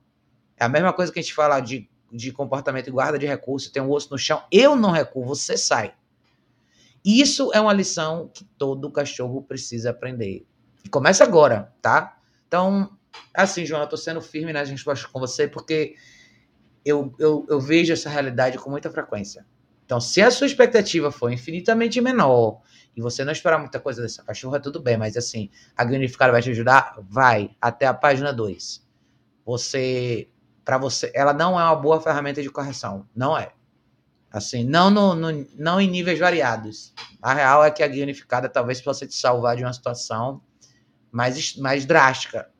Que você pode literalmente enforcar o seu cachorro com ela se você quiser. Mas assim, eu estou falando de correções pontuais e, e, correções variadas no dia a dia de comportamento específico. Não é ela a ferramenta que vai te ajudar. Não é. Agora, eu antes de falar de equipamento e tudo mais, eu, de novo, a pergunta para você é qual a sua expectativa real em relação a essa cachorra? O que você espera da sua vida com ela? É isso que é importante saber, tá? Porque o que a gente faz de verdade é todo dia com o cachorro, lá na frente você paga um preço, seja porque você fez certo ou porque você fez errado, tá? Carlos falou: cadê o Guaraná Antártica? É a Coca hoje, Carlos, ó. Eu tô para comprar Guaraná Antártica, eu gosto também, viu? Quem gosta, ó, gente, se quiserem mandar presente, tem duas coisas que eu gosto muito: chinela havaiana e refrigerante. Hum. Quem quiser me dar um presente, pode me dar um chinelo havaiana. Ou pode me dar uma Coca-Cola ou um Guaraná Antártico. Eu adoro. Hum. Carlos falou, todo mundo em posição de sentido. Ai, Carlos, você não existe. O militarismo tem que acontecer, gente, é sério. A gente brinca, Carlos brinca assim, mas essa, essa postura mais firme, se você não tem, não adianta, cara. O cachorro não vai respeitar você. Sério mesmo. E, e, e, esses momentos, eles são tão pontuais no dia a dia do seu com o cachorro. Eles são a porcentagem tão pequena do seu dia que todo mundo me escuta falar isso. Parece até que eu sou uma pessoa que tô com o chapéu de general o dia inteiro na cabeça. Eu tô com esse chapéu. Mas esses momentos, eles são, sei lá, 4% do meu dia, entendeu?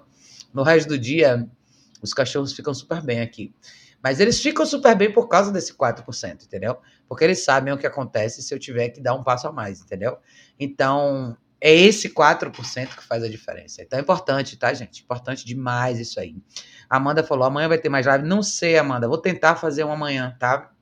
Eu acredito que vai dar tempo de fazer, mas vamos ver. Com fé em Deus a gente consegue fazer. Joana falou: muito obrigada pelas ter respondido minhas dúvidas. Imagina, Joana, fica tranquila. Eu sou bem sincera, tá, Joana? Porque eu acho que expectativa e realidade são coisas importantes da gente linkar para todos nós, tá? É, Juliana perguntou aqui. Boa noite. Minha cadela SRD de seis meses late para as pessoas e para os outros cachorros querendo atacar no passeio. Como, como devo corrigir quando ela está latindo? Você deve. A sua correção não é quando ela está latindo, é, é antes disso, tá? Pergunta, Juliana: que tipo de equipamento você usa para caminhar com seu cachorro? Isso é o mais importante, tá?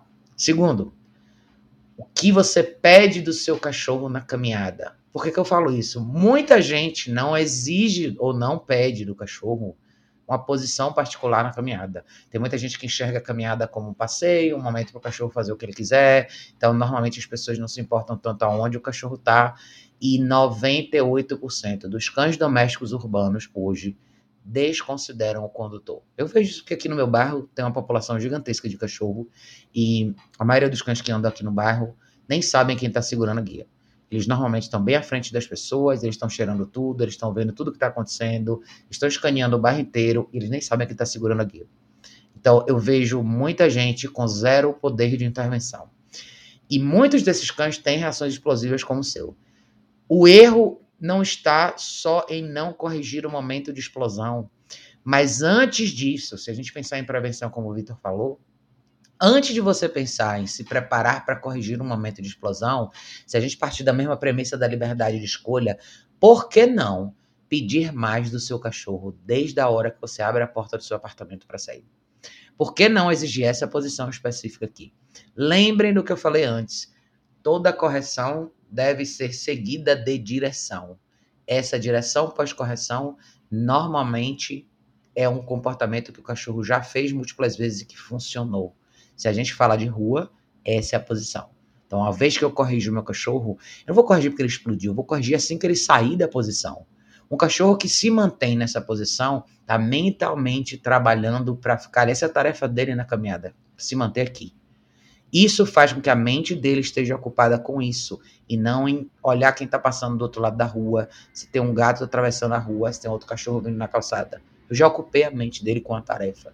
Se ele adiantar um pouquinho, pum, eu já corrigi. Eu digo isso por experiência própria.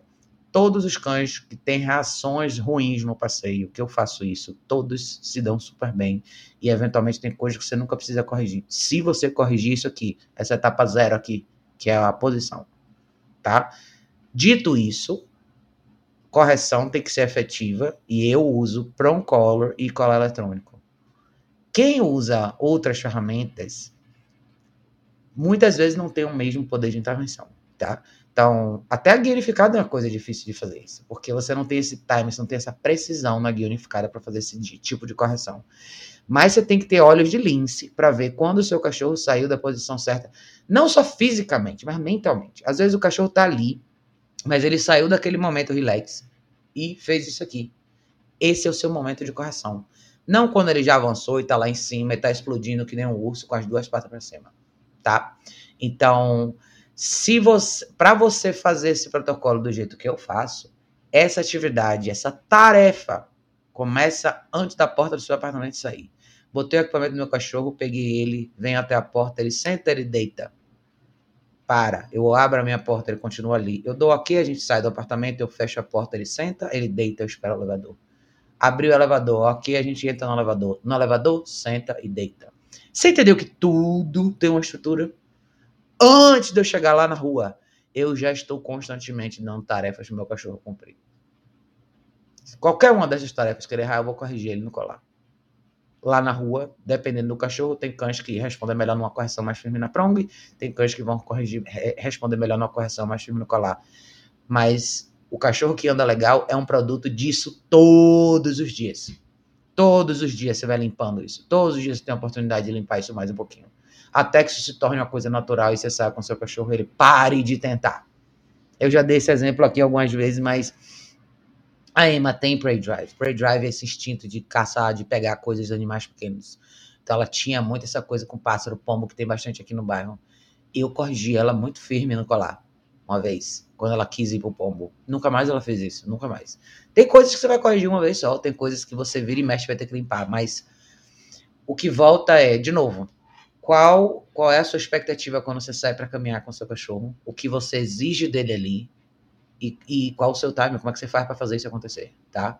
Tudo isso tem a ver com a forma como você conduz a caminhada.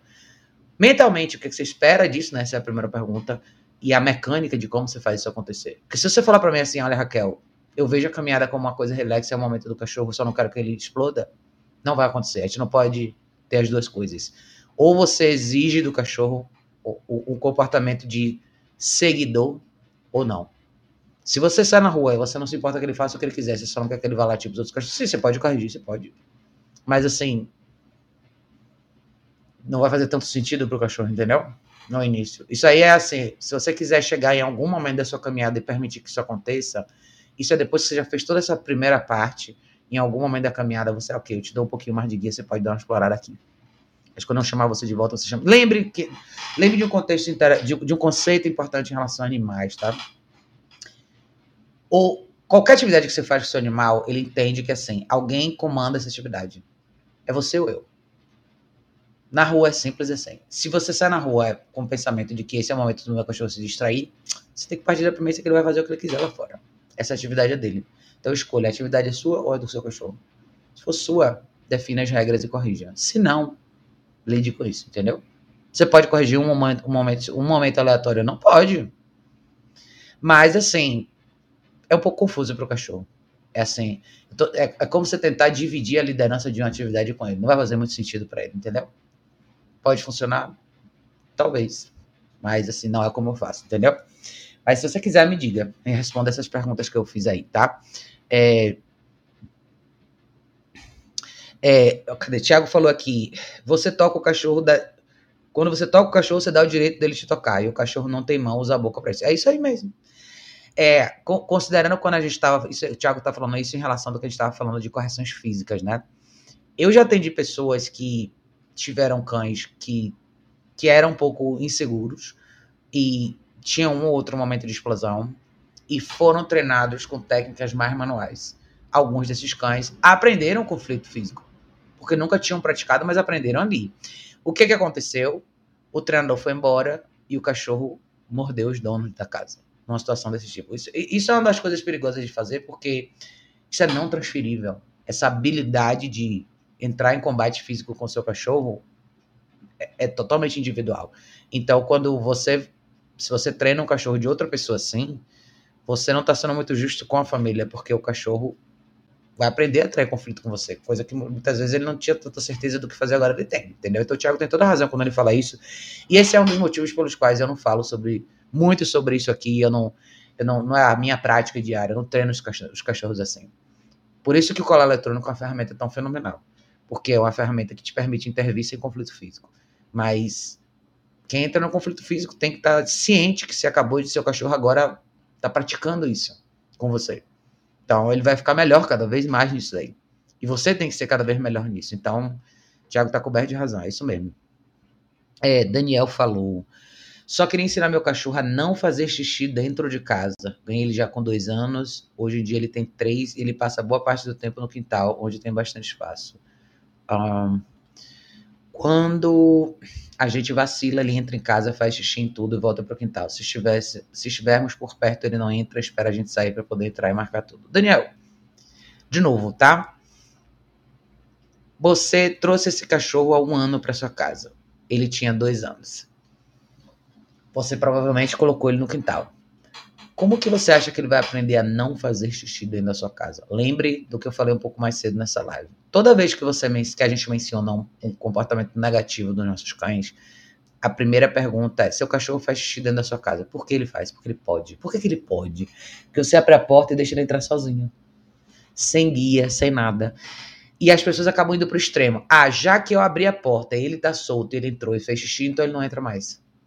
Você não resolveu o seu problema. Você concorda comigo? Você não mostrou para ele o que fazer dentro da sua casa. De novo, eu volto para a questão estrutural, que é o uso da caixa de transporte e o cachorro sai da caixa de transporte na guia com você e você vai ter um período extremamente cansativo de duas, três, quatro semanas talvez, onde o cachorro vai fazer tudo na guia com você. Essa coisa do xixi no lugar errado, o xixi dentro de casa e marcação de xixi dentro de casa é uma das coisas mais simples do mundo de se resolver. Se você usar a caixa de transporte, dividir o dia do seu cachorro com intervalos justos para que você possa abrir a porta da caixa de transporte, pôr a guia no pescoço, levar o seu cachorro no lugar correto para fazer xixi, fazer sessões de treino, caminhada, água, alimentação e descansar na caixa de volta múltiplas vezes por dia. Todos os cachorros vão aprender isso em 10, 15 dias, o lugar certo do banheiro. O que, que não pode acontecer? De novo, onde a gente falha, a gente continua querendo que as coisas aconteçam sem a nossa intervenção. Seu cachorro não vai aprender a não fazer xixi pela sua casa inteira enquanto ele tiver liberdade para fazer xixi pela sua casa inteira. O que, que ele tem que fazer para entrar na sua casa? Você tem que pegar a guia, pôr no pescoço dele e trazer ele para dentro da sua casa. Você tem que treinar o centro e o deita com duração. Seu cachorro precisa aprender a relaxar dentro da sua casa não ver sua casa como mais um território novo que ele pode marcar. O que mais você faz com o seu cachorro? Você tem ele há um ano, o que, que você fez em um ano com ele? No sentido de educação. O quanto esse cachorro faz parte da sua vida de verdade, no sentido de inclusão. O que, que ele faz com você, já que ele não pode ficar na sua casa? Essa é a pergunta, tá, gente? É mais ou menos esse. Então, quando você falou, só queria ensinar meu cachorro a não fazer xixi dentro de casa, não é só isso o, o, isso, isso envolve uma série de outras coisas, tá? Isso envolve a sua participação na educação do seu cachorro. Isso envolve o uso responsável da caixa de transporte ao longo do dia. E todas as pausas, os intervalos onde você tira o seu cachorro da caixa, a cada duas horas você vai pegar ele e vai fazer uma coisa produtiva com ele. Na guia, você vai ensinar ele a fazer as coisas que ele precisa. Você vai ensinar as lições que ele precisa aprender para que ele possa conviver com você dentro de casa. Sentar, deitar, deitar por um período de tempo mais longo, com distrações, com duração, voltar para você quando ele é chamado, caminhar na guia, exposição social. De novo, tá, gente? A gente tem o produto do que a gente investe. Se você quer ter um cachorro melhor, você dedica mais tempo para ele. Se não, é, é, é, aí que você vai ficar, entendeu? Uh, Raíssa falou aqui. Pit Monster de 5 meses tem brincadeiras pesadas, insiste em cercar e rosnar para mim. No pátio ele faz isso. Cola funcionaria qual modelo? Raíssa, é, de novo, tá? Não é só uma questão do colar aí, tá? Você falou que ele insiste em te cercar e rosnar para você no pátio. O que, que você o que, que você faz com ele lá fora? Tá? Ele fica lá fora o dia inteiro? Como que é a vida, o resto da vida desse cachorro? Eu, você cria ele lá fora, ele vive dentro da sua casa. Quando ele está dentro da sua casa, se ele está, o que, que você faz com ele? O colar não é um, uma ferramenta de socorro quando você tem uma outra situação ruim? Eu poderia te dar uma resposta curta de sim ou não, mas não é tão simples assim. Não adianta você pôr um colar eletrônico no cachorro e deixar o cachorro de colar eletrônico lá fora o dia inteiro, para quando você for lá fora você fazer essa correção. Tipo, pode, vai funcionar? Vai, pode funcionar. Mas, mas, você não vai poder deixar o seu cachorro lá fora o dia inteiro de colar sozinho. Entendeu? Se, se a sua intenção, de novo, vou fazer para você a mesma pergunta, vou falar com você da mesma forma que eu falei com a Joana e com o Daniel, Danilo, acho, né? Falou aqui um pouquinho antes. Daniel. Se vocês têm cães que vivem em áreas externas da casa de vocês, antes de vocês se preocuparem com qual a ferramenta correta para corrigir um ou outro comportamento, eu quero que vocês respondam para vocês mesmos qual a intenção de vocês quando vocês pegarem esses cachorros. Até onde vocês esperam que esses cães façam parte da vida de vocês. De verdade. Façam parte da vida de vocês de verdade mesmo, assim como vocês me veem fazer com meus cachorros aqui de estar na sala de, com vocês, você assistir televisão, de você estar no escritório como eu tô aqui, ter cães aqui, você sair na rua para almoçar com o cachorro com você. Porque assim, muita gente não quer isso. Eu já eu tenho essa noção. Muita gente tem um cachorro lá e às vezes esses são os momentos para você se questionar do porquê que esse cachorro tá lá. Porque muito disso não é justo com o cachorro, entendeu? O cachorro vai ficar lá fazendo o quê lá fora o dia inteiro? Tem gente que pega um cachorro põe lá fora, porque imagina que o cachorro, sei lá, vai te alertar se algum estranho entrar na sua casa. Tudo bem, é sua escolha, mas assim. Quem tem essa escolha, quem tem esse estilo de vida, não vai ter o mesmo grau de relevância na vida desses cachorros. De verdade, entendam isso, tá, gente? Quando você põe um cachorro para ver na área externa da sua casa o dia inteiro e você vai lá uma ou duas vezes por dia, você é mais uma distração na vida desse cachorro, nada mais do que isso, tá? Esse cachorro nunca vai ter o mesmo grau de respeito por você e esse cachorro nunca vai poder fazer parte da sua vida de verdade. Porque ele simplesmente não tem uma relação com você. É isso, tá? A Rosângela falou aqui: a minha Akira não gosta que eu limpe a sujeira, ela tenta morder, mas eu não recuo. É isso aí, não recue, cara. De verdade, não recuem para os cães de vocês. Não recuem, jamais. Isso aí, assim, é uma lição muito importante. Se você recuar, você um dia vai saber o, que, o preço que você vai pagar por causa de cachorro. Não tem pena, tá, gente? Já que ele entende que você recua, ele toma frente e toma frente rapidinho, tá? É... Carlos. Ai, gente, Carlos falou o vídeo da velha que largou o cachorro nesse. Não sei se vocês viram, tá, gente? Foi, isso aí foi. Foi Silvio, lá do Dog Fitness, que recebeu esse vídeo. Ele mandou, eu compartilhei com todo mundo.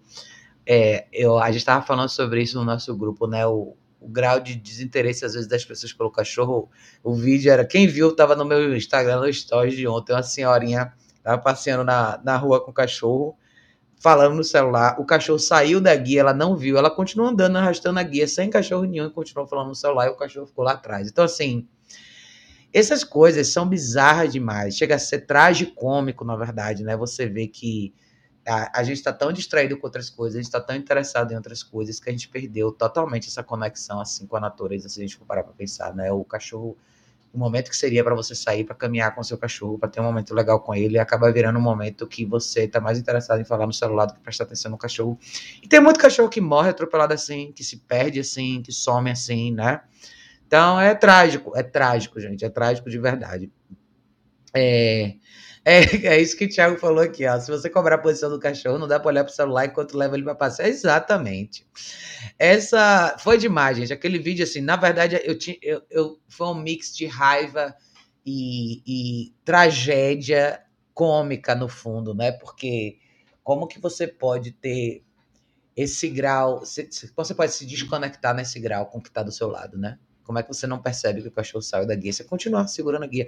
Para você ver como a gente está tão distante dos nossos cães. Cachorro é um animal tão instintivo, tão sensível, né? E a gente muitas vezes não percebe o que está acontecendo do lado da gente, né? É muito louco isso. É bizarro, é bizarro demais. É, Carlos falou a guia unificada para quando o cão já anda bem, com certeza. É muito difícil começar um trabalho com a guia unificada com o cachorro. Muito difícil, muito mesmo. Você vai sapatear muito aí. É, Natasha falou: comecei a pesquisar sobre educação de cães porque pretendo adquirir um filhote. Assisti muitos vídeos seus e você simplesmente mudou minha concepção sobre o que é ser tutora de um pet. Ô, oh, meu anjo, obrigada. Fico feliz. É, ela falou aqui: Eu espero conseguir aplicar o que você nos ensina. Por causa do seu trabalho, estou confiante em começar com o, pé, com o pé direito. Muito obrigada. Natasha, sensacional. Eu tenho certeza que você vai conseguir começar com o pé direito, com certeza. Você vai jogar duríssimo e você vai ter um cachorro maravilhoso, com fé em Deus, viu? Obrigada, de coração, viu? É, o Tiago falou aqui, as pessoas têm preconceito com a prong, acham que é só se o cachorro não adaptar na guia unificada, sendo que se já começasse na prong ia ter comunicação muito mais clara e objetiva, com certeza, tá, gente? De verdade, um ótimo conselho que eu posso dar para vocês, não comecem com a guia unificada na rua, não comecem, vocês vão ter trabalho, vocês vão ter trabalho, vocês vão se embolar, a guia unificada é muito. Eu uso muito mais no dia a dia em casa, quando eu tenho que tirar um cachorro da caixa levar para usar o banheiro. Às vezes, no meio da noite, eu tenho que acordar e levar o cachorro no banheiro. Ou pegar um cachorro por na esteira, uma coisa simples do dia a dia. Para sair na rua, um cachorro sair só de guia unificada na rua, isso é lá na frente um cachorro que anda muito bem, muito tranquilo, muito suave. 98% dos cachorros não são assim. Senão, você vai ficar brigando com seu cachorro. Vai ficar fazendo cabo de guerra com seu cachorro na sua caminhada inteira. Não vai ser efetivo. Comece a dinâmica da caminhada na rua de prong. De verdade, foi a melhor coisa que eu fiz com a Emma, com todos os cães jovens que eu atendo. Comecem na prong. De verdade, você não vai dar espaço para erro, você não vai dar espaço para seu cachorro fazer um monte de cagada que ele faz na caminhada, ele vai começar do jeito certo, tá? Sem brincadeira. Tiago tá coberto de razão. Ó, daí, meu bem, um beijo enorme, que bom que você tá aqui. Carlos falou, quero te ver no Flow do podcast. É, no Flow Podcast. Que Flow Podcast é esse, Carlos? Não sei o que, é isso aí, não. É, me fala o que, é isso aí. Roger, Roger falou, se fosse... Se o filhote de pitbull está ameaçando te atacar no pátio, o que fazer nesse exato momento? Ele corre e se aproxima, quase um impulso para morder, avança, agarra, o que faz? Seis meses. Roger, de novo, tá? Filhote de pitbull no pátio que, que você chama de filhote? Quantos meses ele tem? E o que, que ele está fazendo no pátio sozinho? Entendeu? Assim, é, é, eu faço essa pergunta com frequência quando as pessoas têm cães que vivem em áreas externas da casa e as pessoas vão lá esporadicamente. Se você vai esporadicamente, se você deixa o seu cachorro viver numa área adjacente do, da sua casa, e você vai esporadicamente lá, você está invadindo o espaço do seu cachorro. Na sua cabeça ele mora num pedaço da sua casa, mas na cabeça dele não. Na cabeça dele ele mora ali, você colocou ele ali sozinho. Ele está fazendo uma coisa que é extremamente natural para ele, que é defender o espaço dele. Porque você não quis trazer ele para o seu espaço. Então, de novo, gente, eu vou reiterar. Todos os cães que eu treino e todos os clientes que eu atendo, eu, a primeira coisa que eu falo para as pessoas comprarem é uma caixa de transporte para os cachorros, como vocês estão vendo aqui atrás de mim. Então, a caixa de transporte é, é um lugar onde seu cachorro vai dormir e onde ele vai descansar quando ele não puder ser supervisionado dentro da sua casa.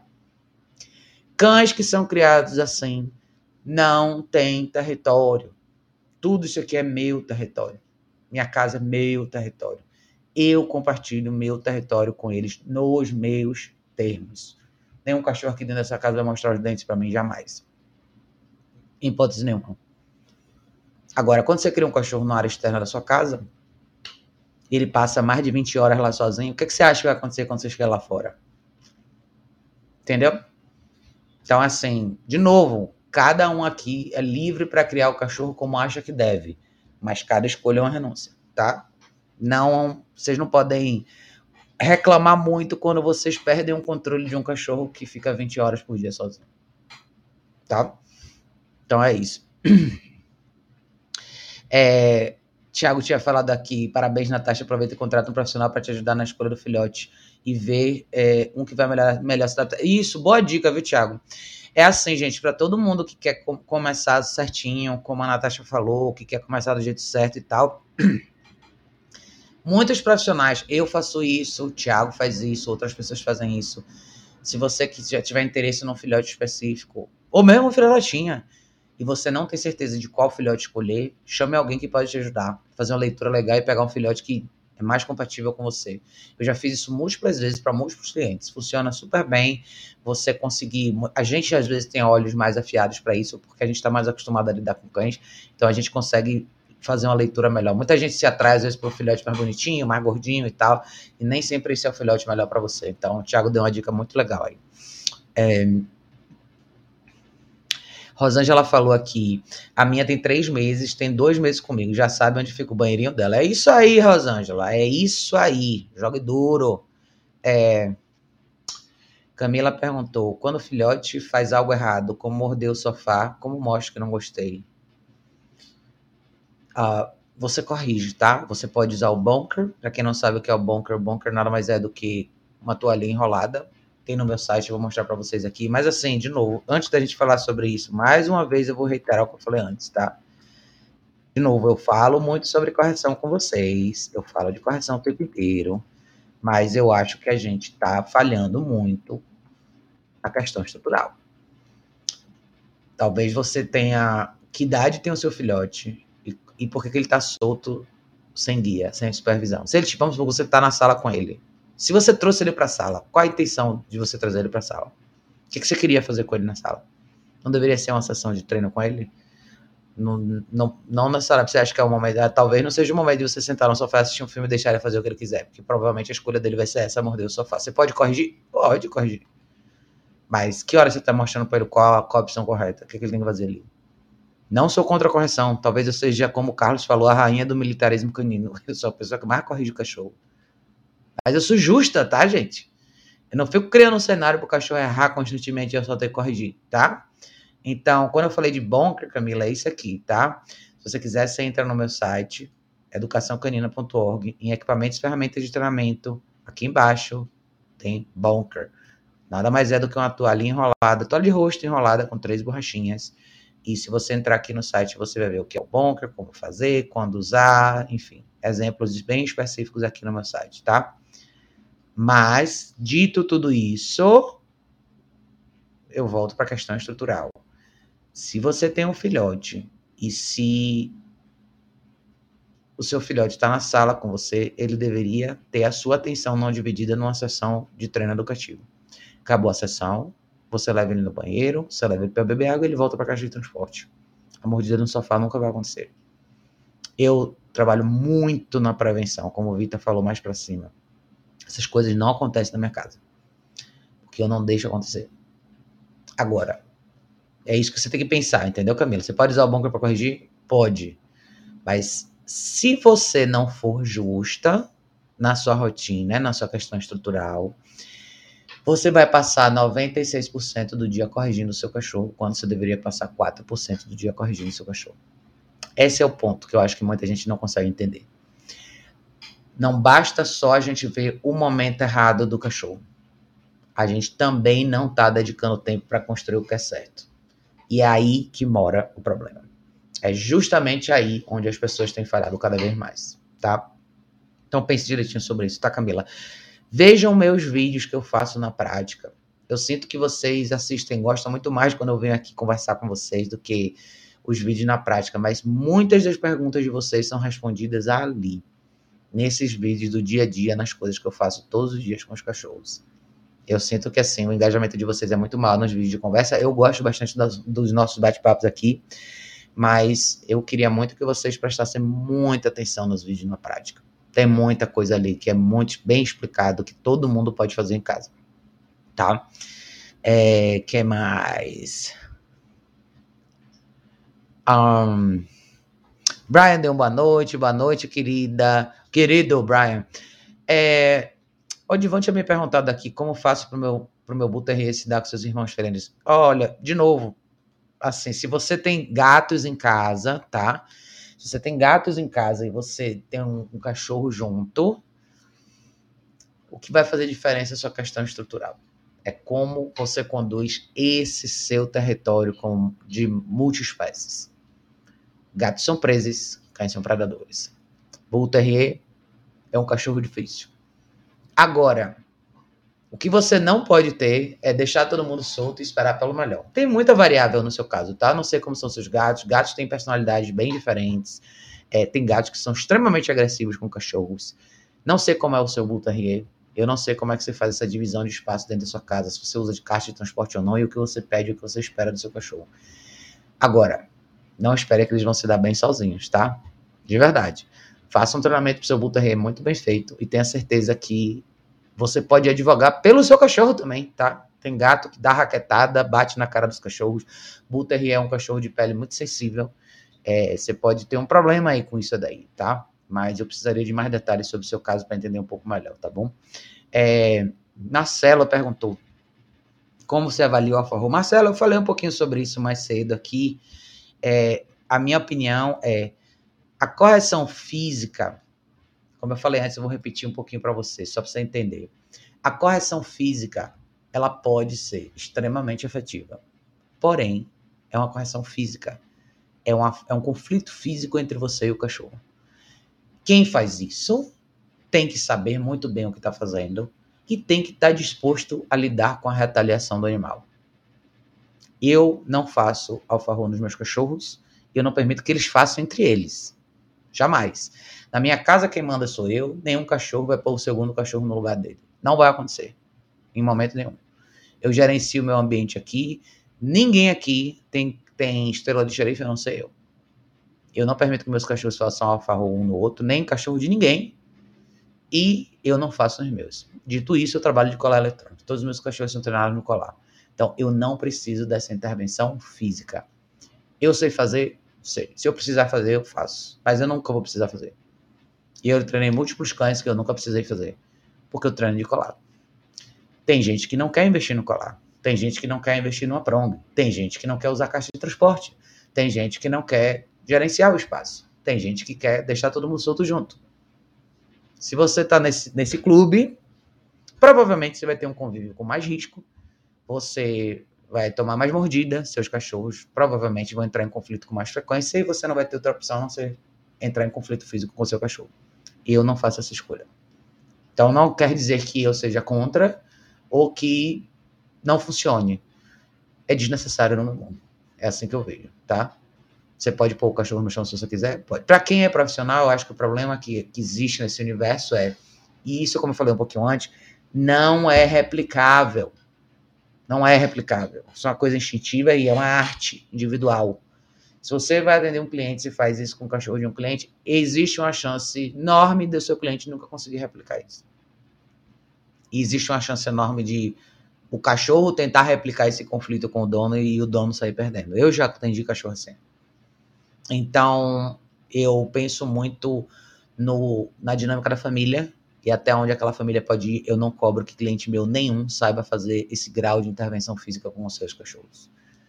Dito isso, eu advogo pelo uso da caixa de transporte, eu advogo pelo uso do cola eletrônico, eu advogo pelo uso da Proncolo e por uma rotina muito bem estruturada, aonde você gerencia muito mais o dia a dia do seu cachorro e você não corre tanto risco. Mas cada um faz a sua escolha tá? Quem quer fazer, faça, mas tenha noção disso daí que eu acabei de falar. É muito, mas é infinitamente muito mais fácil você treinar um cachorro no universo onde você usa caixa de transporte com frequência, aonde você não evidencia ou você não põe um peso tão grande nessa interação dos cães. Eu tenho múltiplos cães. Eu recebo cães de treinamento na minha casa. Meus, eu falei isso mais cedo na live, meus cachorros não interagem com os cães que estão em treinamento. Não existe nenhuma necessidade disso acontecer. Não existe interação entre eles. Meus cachorros não têm nenhum papel relevante no treinamento dos cães. Tá longe de ser o papel de qualquer um deles aqui colocar um cachorro de cliente meu no chão. Eu nunca vou deixar isso acontecer. Nunca. Não quero nenhum, que nenhum cachorro meu aqui ache que isso é a responsabilidade deles. Nem entre os meus eu deixo isso acontecer. Isso é uma escolha individual de cada um, tá? Não estou dizendo que isso não é efetivo, não. Mas eu não cobro esse tipo de risco. Porque isso pode dar errado para os dois lados. Isso pode dar errado para o seu cachorro, isso pode dar errado para o cachorro do seu cliente, isso pode dar errado para você, isso pode dar errado para o dono do cachorro. Eu já atendi cachorros que as pessoas, a família, o cachorro mordeu todo mundo da casa depois disso. Vai acontecer com todos os cachorros? Não.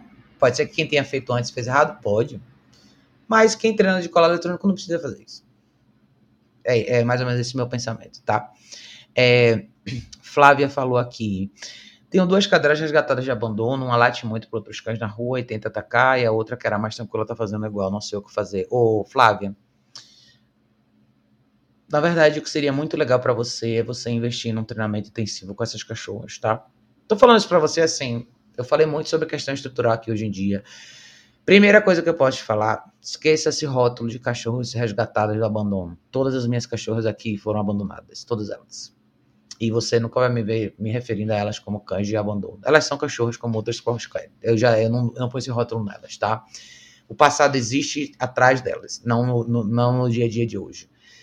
O processo do treinamento intensivo, talvez ele seja tão valioso para os cachorros, porque ele dá oportunidade para quem faz, como eu acho que deveria ser feito, que é o que eu faço, documenta esse processo em vídeos. Você, como a dona desses cachorros, vai ter a oportunidade de reprogramar seu cérebro em relação a como são esses cachorros e ver eles num universo diferente.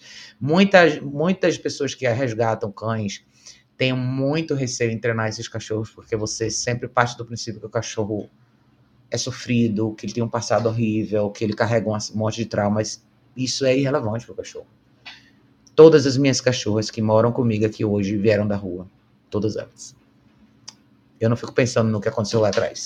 E eu não deixo de cobrar elas pelo que é certo e errado por conta disso. Dito isso, questão estrutural, o dia a dia, a rotina, tudo isso é uma coisa que, se as cachorras fossem treinadas por um profissional e você pudesse acompanhar esse processo, você ia começar a enxergar isso de uma maneira diferente. Você pode ter um profissional que te acompanhe presencialmente? Pode. Mas cuidado com quem você escolhe, tá? E até porque muita gente vai. Esse universo de adestramento é uma coisa meio complicada hoje em dia, porque as pessoas vão tentar acomodar muito essa emoção, essa sensação que você tem de dó desses cachorros existe uma chance de você ficar refém de um profissional que não quer ver você ter sucesso de verdade. Não é, tá? duas coisas que você acabou de explicar, que é uma late para os outros cães que estão na rua e tenta atacar, e a outra que era mais tranquila, tá fazendo negócio. Você tem duas cachorras que precisam de disciplina. Não interessa de onde elas vieram. As duas têm que entrar nessa dinâmica bem disciplinar. Essas duas cadelas vão precisar ser corrigidas. Essas duas cadelas vão precisar aprender restrição de espaço, vão precisar aprender a a dinâmica familiar normal, a exposição social, com regra, tá? Então, assim, se você tiver interesse nesse tipo de serviço, eu faço isso, estou aqui em São Paulo, outras pessoas fazem também. Mas, assim, o que você. Quando você falou não sei o que fazer e eu falei sobre treinamento intensivo, é tão importante para os. Esse treinamento é tão importante para os cachorros como é para você. Para você conseguir enxergar o que é que você precisa fazer de verdade para até a, a, a tomar a frente dessa relação, entendeu? Isso não é só na rua. Não é. Isso é dentro de casa. Eu tô falando de novo da tríade, tá? Caixa de transporte. O dia a dia é conduzido por você. Colar eletrônico, pronto, tudo isso, tá? Se quiser saber, quem quiser saber mais, eu falo isso direto aqui, mas assim, se vocês quiserem saber mais sobre o treinamento intensivo meu, que eu faço, tá? É só entrar aqui no meu site, educaçãocanina.org, vocês têm aqui serviços e produtos Tá aqui, hospedagem com treinamento intensivo de e-collar e proncollar. Isso aqui é o meu programa de intensivo, tá? Quem quiser saber como funciona o meu programa, entra aqui. Tem muitos profissionais que fazem isso também. Vejam como funciona a dinâmica desses profissionais, tá? Tem um vídeo aqui, inclusive, que eu fiz falando sobre como funciona o intensivo e tá aqui, tá? Mas quando eu, eu dou essa recomendação quando eu vejo que as pessoas são novas nesse mundo, são perdidas, ou não têm uma noção muito real de como tudo isso funciona, tá? Então dê uma olhadinha nessa possibilidade, tá, Flávia? É, Brian falou aqui, as pessoas pensam corrigir o cão faz sua relação com ele ficar ruim, só que ao contrário, quando corrigimos, eles sabem que tem um líder forte, isso tranquiliza eles a, a ter um vínculo mais, muito mais forte com você, com certeza.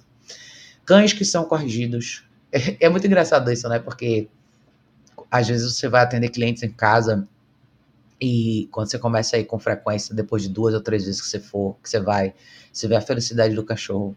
E as pessoas falam, como pode, né? O cachorro ter essa reação com uma pessoa ele? Porque a vida é assim. Exatamente o que o Brian falou. O cachorro reconhece uma pessoa firme e forte. O que faz mais diferença na vida de um cachorro é uma figura de liderança e respeito. É isso que faz ele se sentir bem. Ele saber que. Porque ele sabe que eu corrijo ele, mas eu advogo por ele. Quando você é o líder justo, o cachorro ama você porque ele sabe que ele pode contar com você. Ele sabe que lá fora, no mundo real, é com você que ele pode contar. Então, cachorro não precisa ser seu melhor amigo, ele precisa te respeitar. No dia que ele te respeita, ele faz qualquer coisa por você, porque ele sabe que a, você faz qualquer coisa pela vida dele. Você que defende ele. Então, cães que são corrigidos são os cães que têm as melhores relações com as pessoas. Aí sim você tem um laço de confiança para a vida esse cachorro sabe que ele pode contar com você. Do mesmo jeito que você é firme com ele, você é firme na rua, em qualquer outra situação que possa trazer um risco para ele. Ele sabe agora que lá na rua, no mundo real, você banca a sua, o seu argumento. Ele sabe que ele pode contar com você. Lembre, para o cachorro, sobrevivência é número um. No dia que você tiver que levar esse cachorro para o mundo real, ele tem total confiança em você. Isso faz toda a diferença, tá? Camila disse gato. Imagina, Camila, obrigada a você, meu anjo. É, Tiago falou aqui: cachorros são irmãos de gatos. Ainda mais se o cachorro tiver autodrive de caça. Muito manejo e pouca liberdade, com certeza. É, tem gato folgado, passam na frente da caixa bem devagar para provocar os cachorros. É, Tiago é um exemplo legal. Se você quiser, quem tinha, Daniel tinha perguntado sobre. Não, outro menino tinha perguntado sobre gatos. Tiago tem gatos também e tem cachorros. É um desafio grande você ter as duas coisas ao mesmo tempo, tá? Porque tem gato que que é isso aí que o Thiago falou, passa na frente, arrasta a cara, esfrega. Então, não é uma tarefa fácil. Você tem que ser uma pessoa de impulso muito firme, tem que gerenciar muito bem o espaço que você tem com os cães, tá? Flávia perguntou, a live fica salva? Fica, vai ficar aqui, tá? Vai ficar aqui no YouTube, vai ficar no Facebook, vai ficar em todos os lugares aí onde, onde vocês me acham, tá? Marcelo falou, excelente explicação. Mais um inscrito. Obrigada, Marcelo. Obrigada de coração, tá? É, Brian falou aqui, eu tenho eu tenho experiência com uso de correções físicas, mas somente quando não tenho mais nenhuma ferramenta. É, não é a principal forma de correção, mas cães de cliente nunca fiz, mas nem farei. É isso aí, Brian. Eu também sei fazer, tá? Eu sei fazer isso aí. Se, se eu tiver numa situação onde eu não tenho nada na minha mão e eu tiver que entrar no combate físico com o cachorro, eu vou entrar. Mas eu não faço disso o formato de treinamento. Eu não, eu não trago isso para o meu dia a dia no treinamento dos cães, porque eu não preciso disso. Eu, eu uso colar, eu uso outras coisas, e eu acho que até mesmo se a gente pensar na, no uso da caixa de transporte, no gerenciamento de espaço, se a gente partir da premissa que interação não é o foco desse treinamento, muitas dessas coisas não precisam acontecer. É muito interessante isso, né? É, Tiago falou aqui, não contrate profissional que não mostra o trabalho deles. Sempre pesquisei ex-clientes também. É isso mesmo. Hoje, para vocês todos que querem contratar um novo profissional, seja para aula em casa, seja para um treinamento intensivo, seja para um acompanhamento de caminhada, seja o que for, procurem esse profissional antes, vejam o material desse profissional antes. Hoje não tem nenhuma justificativa para um profissional estar tá no mercado e não ter uma vitrine de trabalho à mostra disponível para todo mundo encontrar, seja no YouTube, seja num website legal, seja no Instagram que seja. Se você não vê um exemplo desse profissional de verdade trabalhando com cães, você está correndo o risco de ser enganado, tá? Eu vejo todo dia na rua profissionais que não sabem o que estão fazendo e que tem clientes simplesmente porque as pessoas não fazem uma pesquisa legal. Então façam uma pesquisa. Dinheiro não está fácil de ganhar, então não joguem dinheiro na mão das pessoas que não sabem o que estão fazendo. Tem muito profissional legal também por aí, tá? Então procurem. Tem muita gente que faz um trabalho massa, que mostra muitos exemplos legais de trabalho e se vocês forem investir grana, investam nessas pessoas que estão aí suando a camisa e mostrando o que fazem. Pelo menos assim, vocês vão ter um exemplo mais prático e mais visual do que vai acontecer na real no treinamento de vocês com esses cães, tá bom? Flávia falou aqui, obrigada pela resposta. Vou procurar ah, pelas informações. Isso aí, Flávia, jogue duro. É, se vocês quiserem saber mais, gente, sempre podem olhar no meu site educaçãocanina.org. Se vocês quiserem saber mais sobre os cursos, em dogworkshops.com, tá tudo lá, tá? Mas foi lindo, gente. Obrigado a todos vocês que participaram. Mais uma vez foi uma live massa. Eu vou ver se eu consigo vir nesse final de semana para a gente conversar com mais calma. Mas que vocês tenham uma noite maravilhosa, um excelente final de semana. Um beijo enorme. Fique com Deus. A gente se vê em breve no próximo vídeo.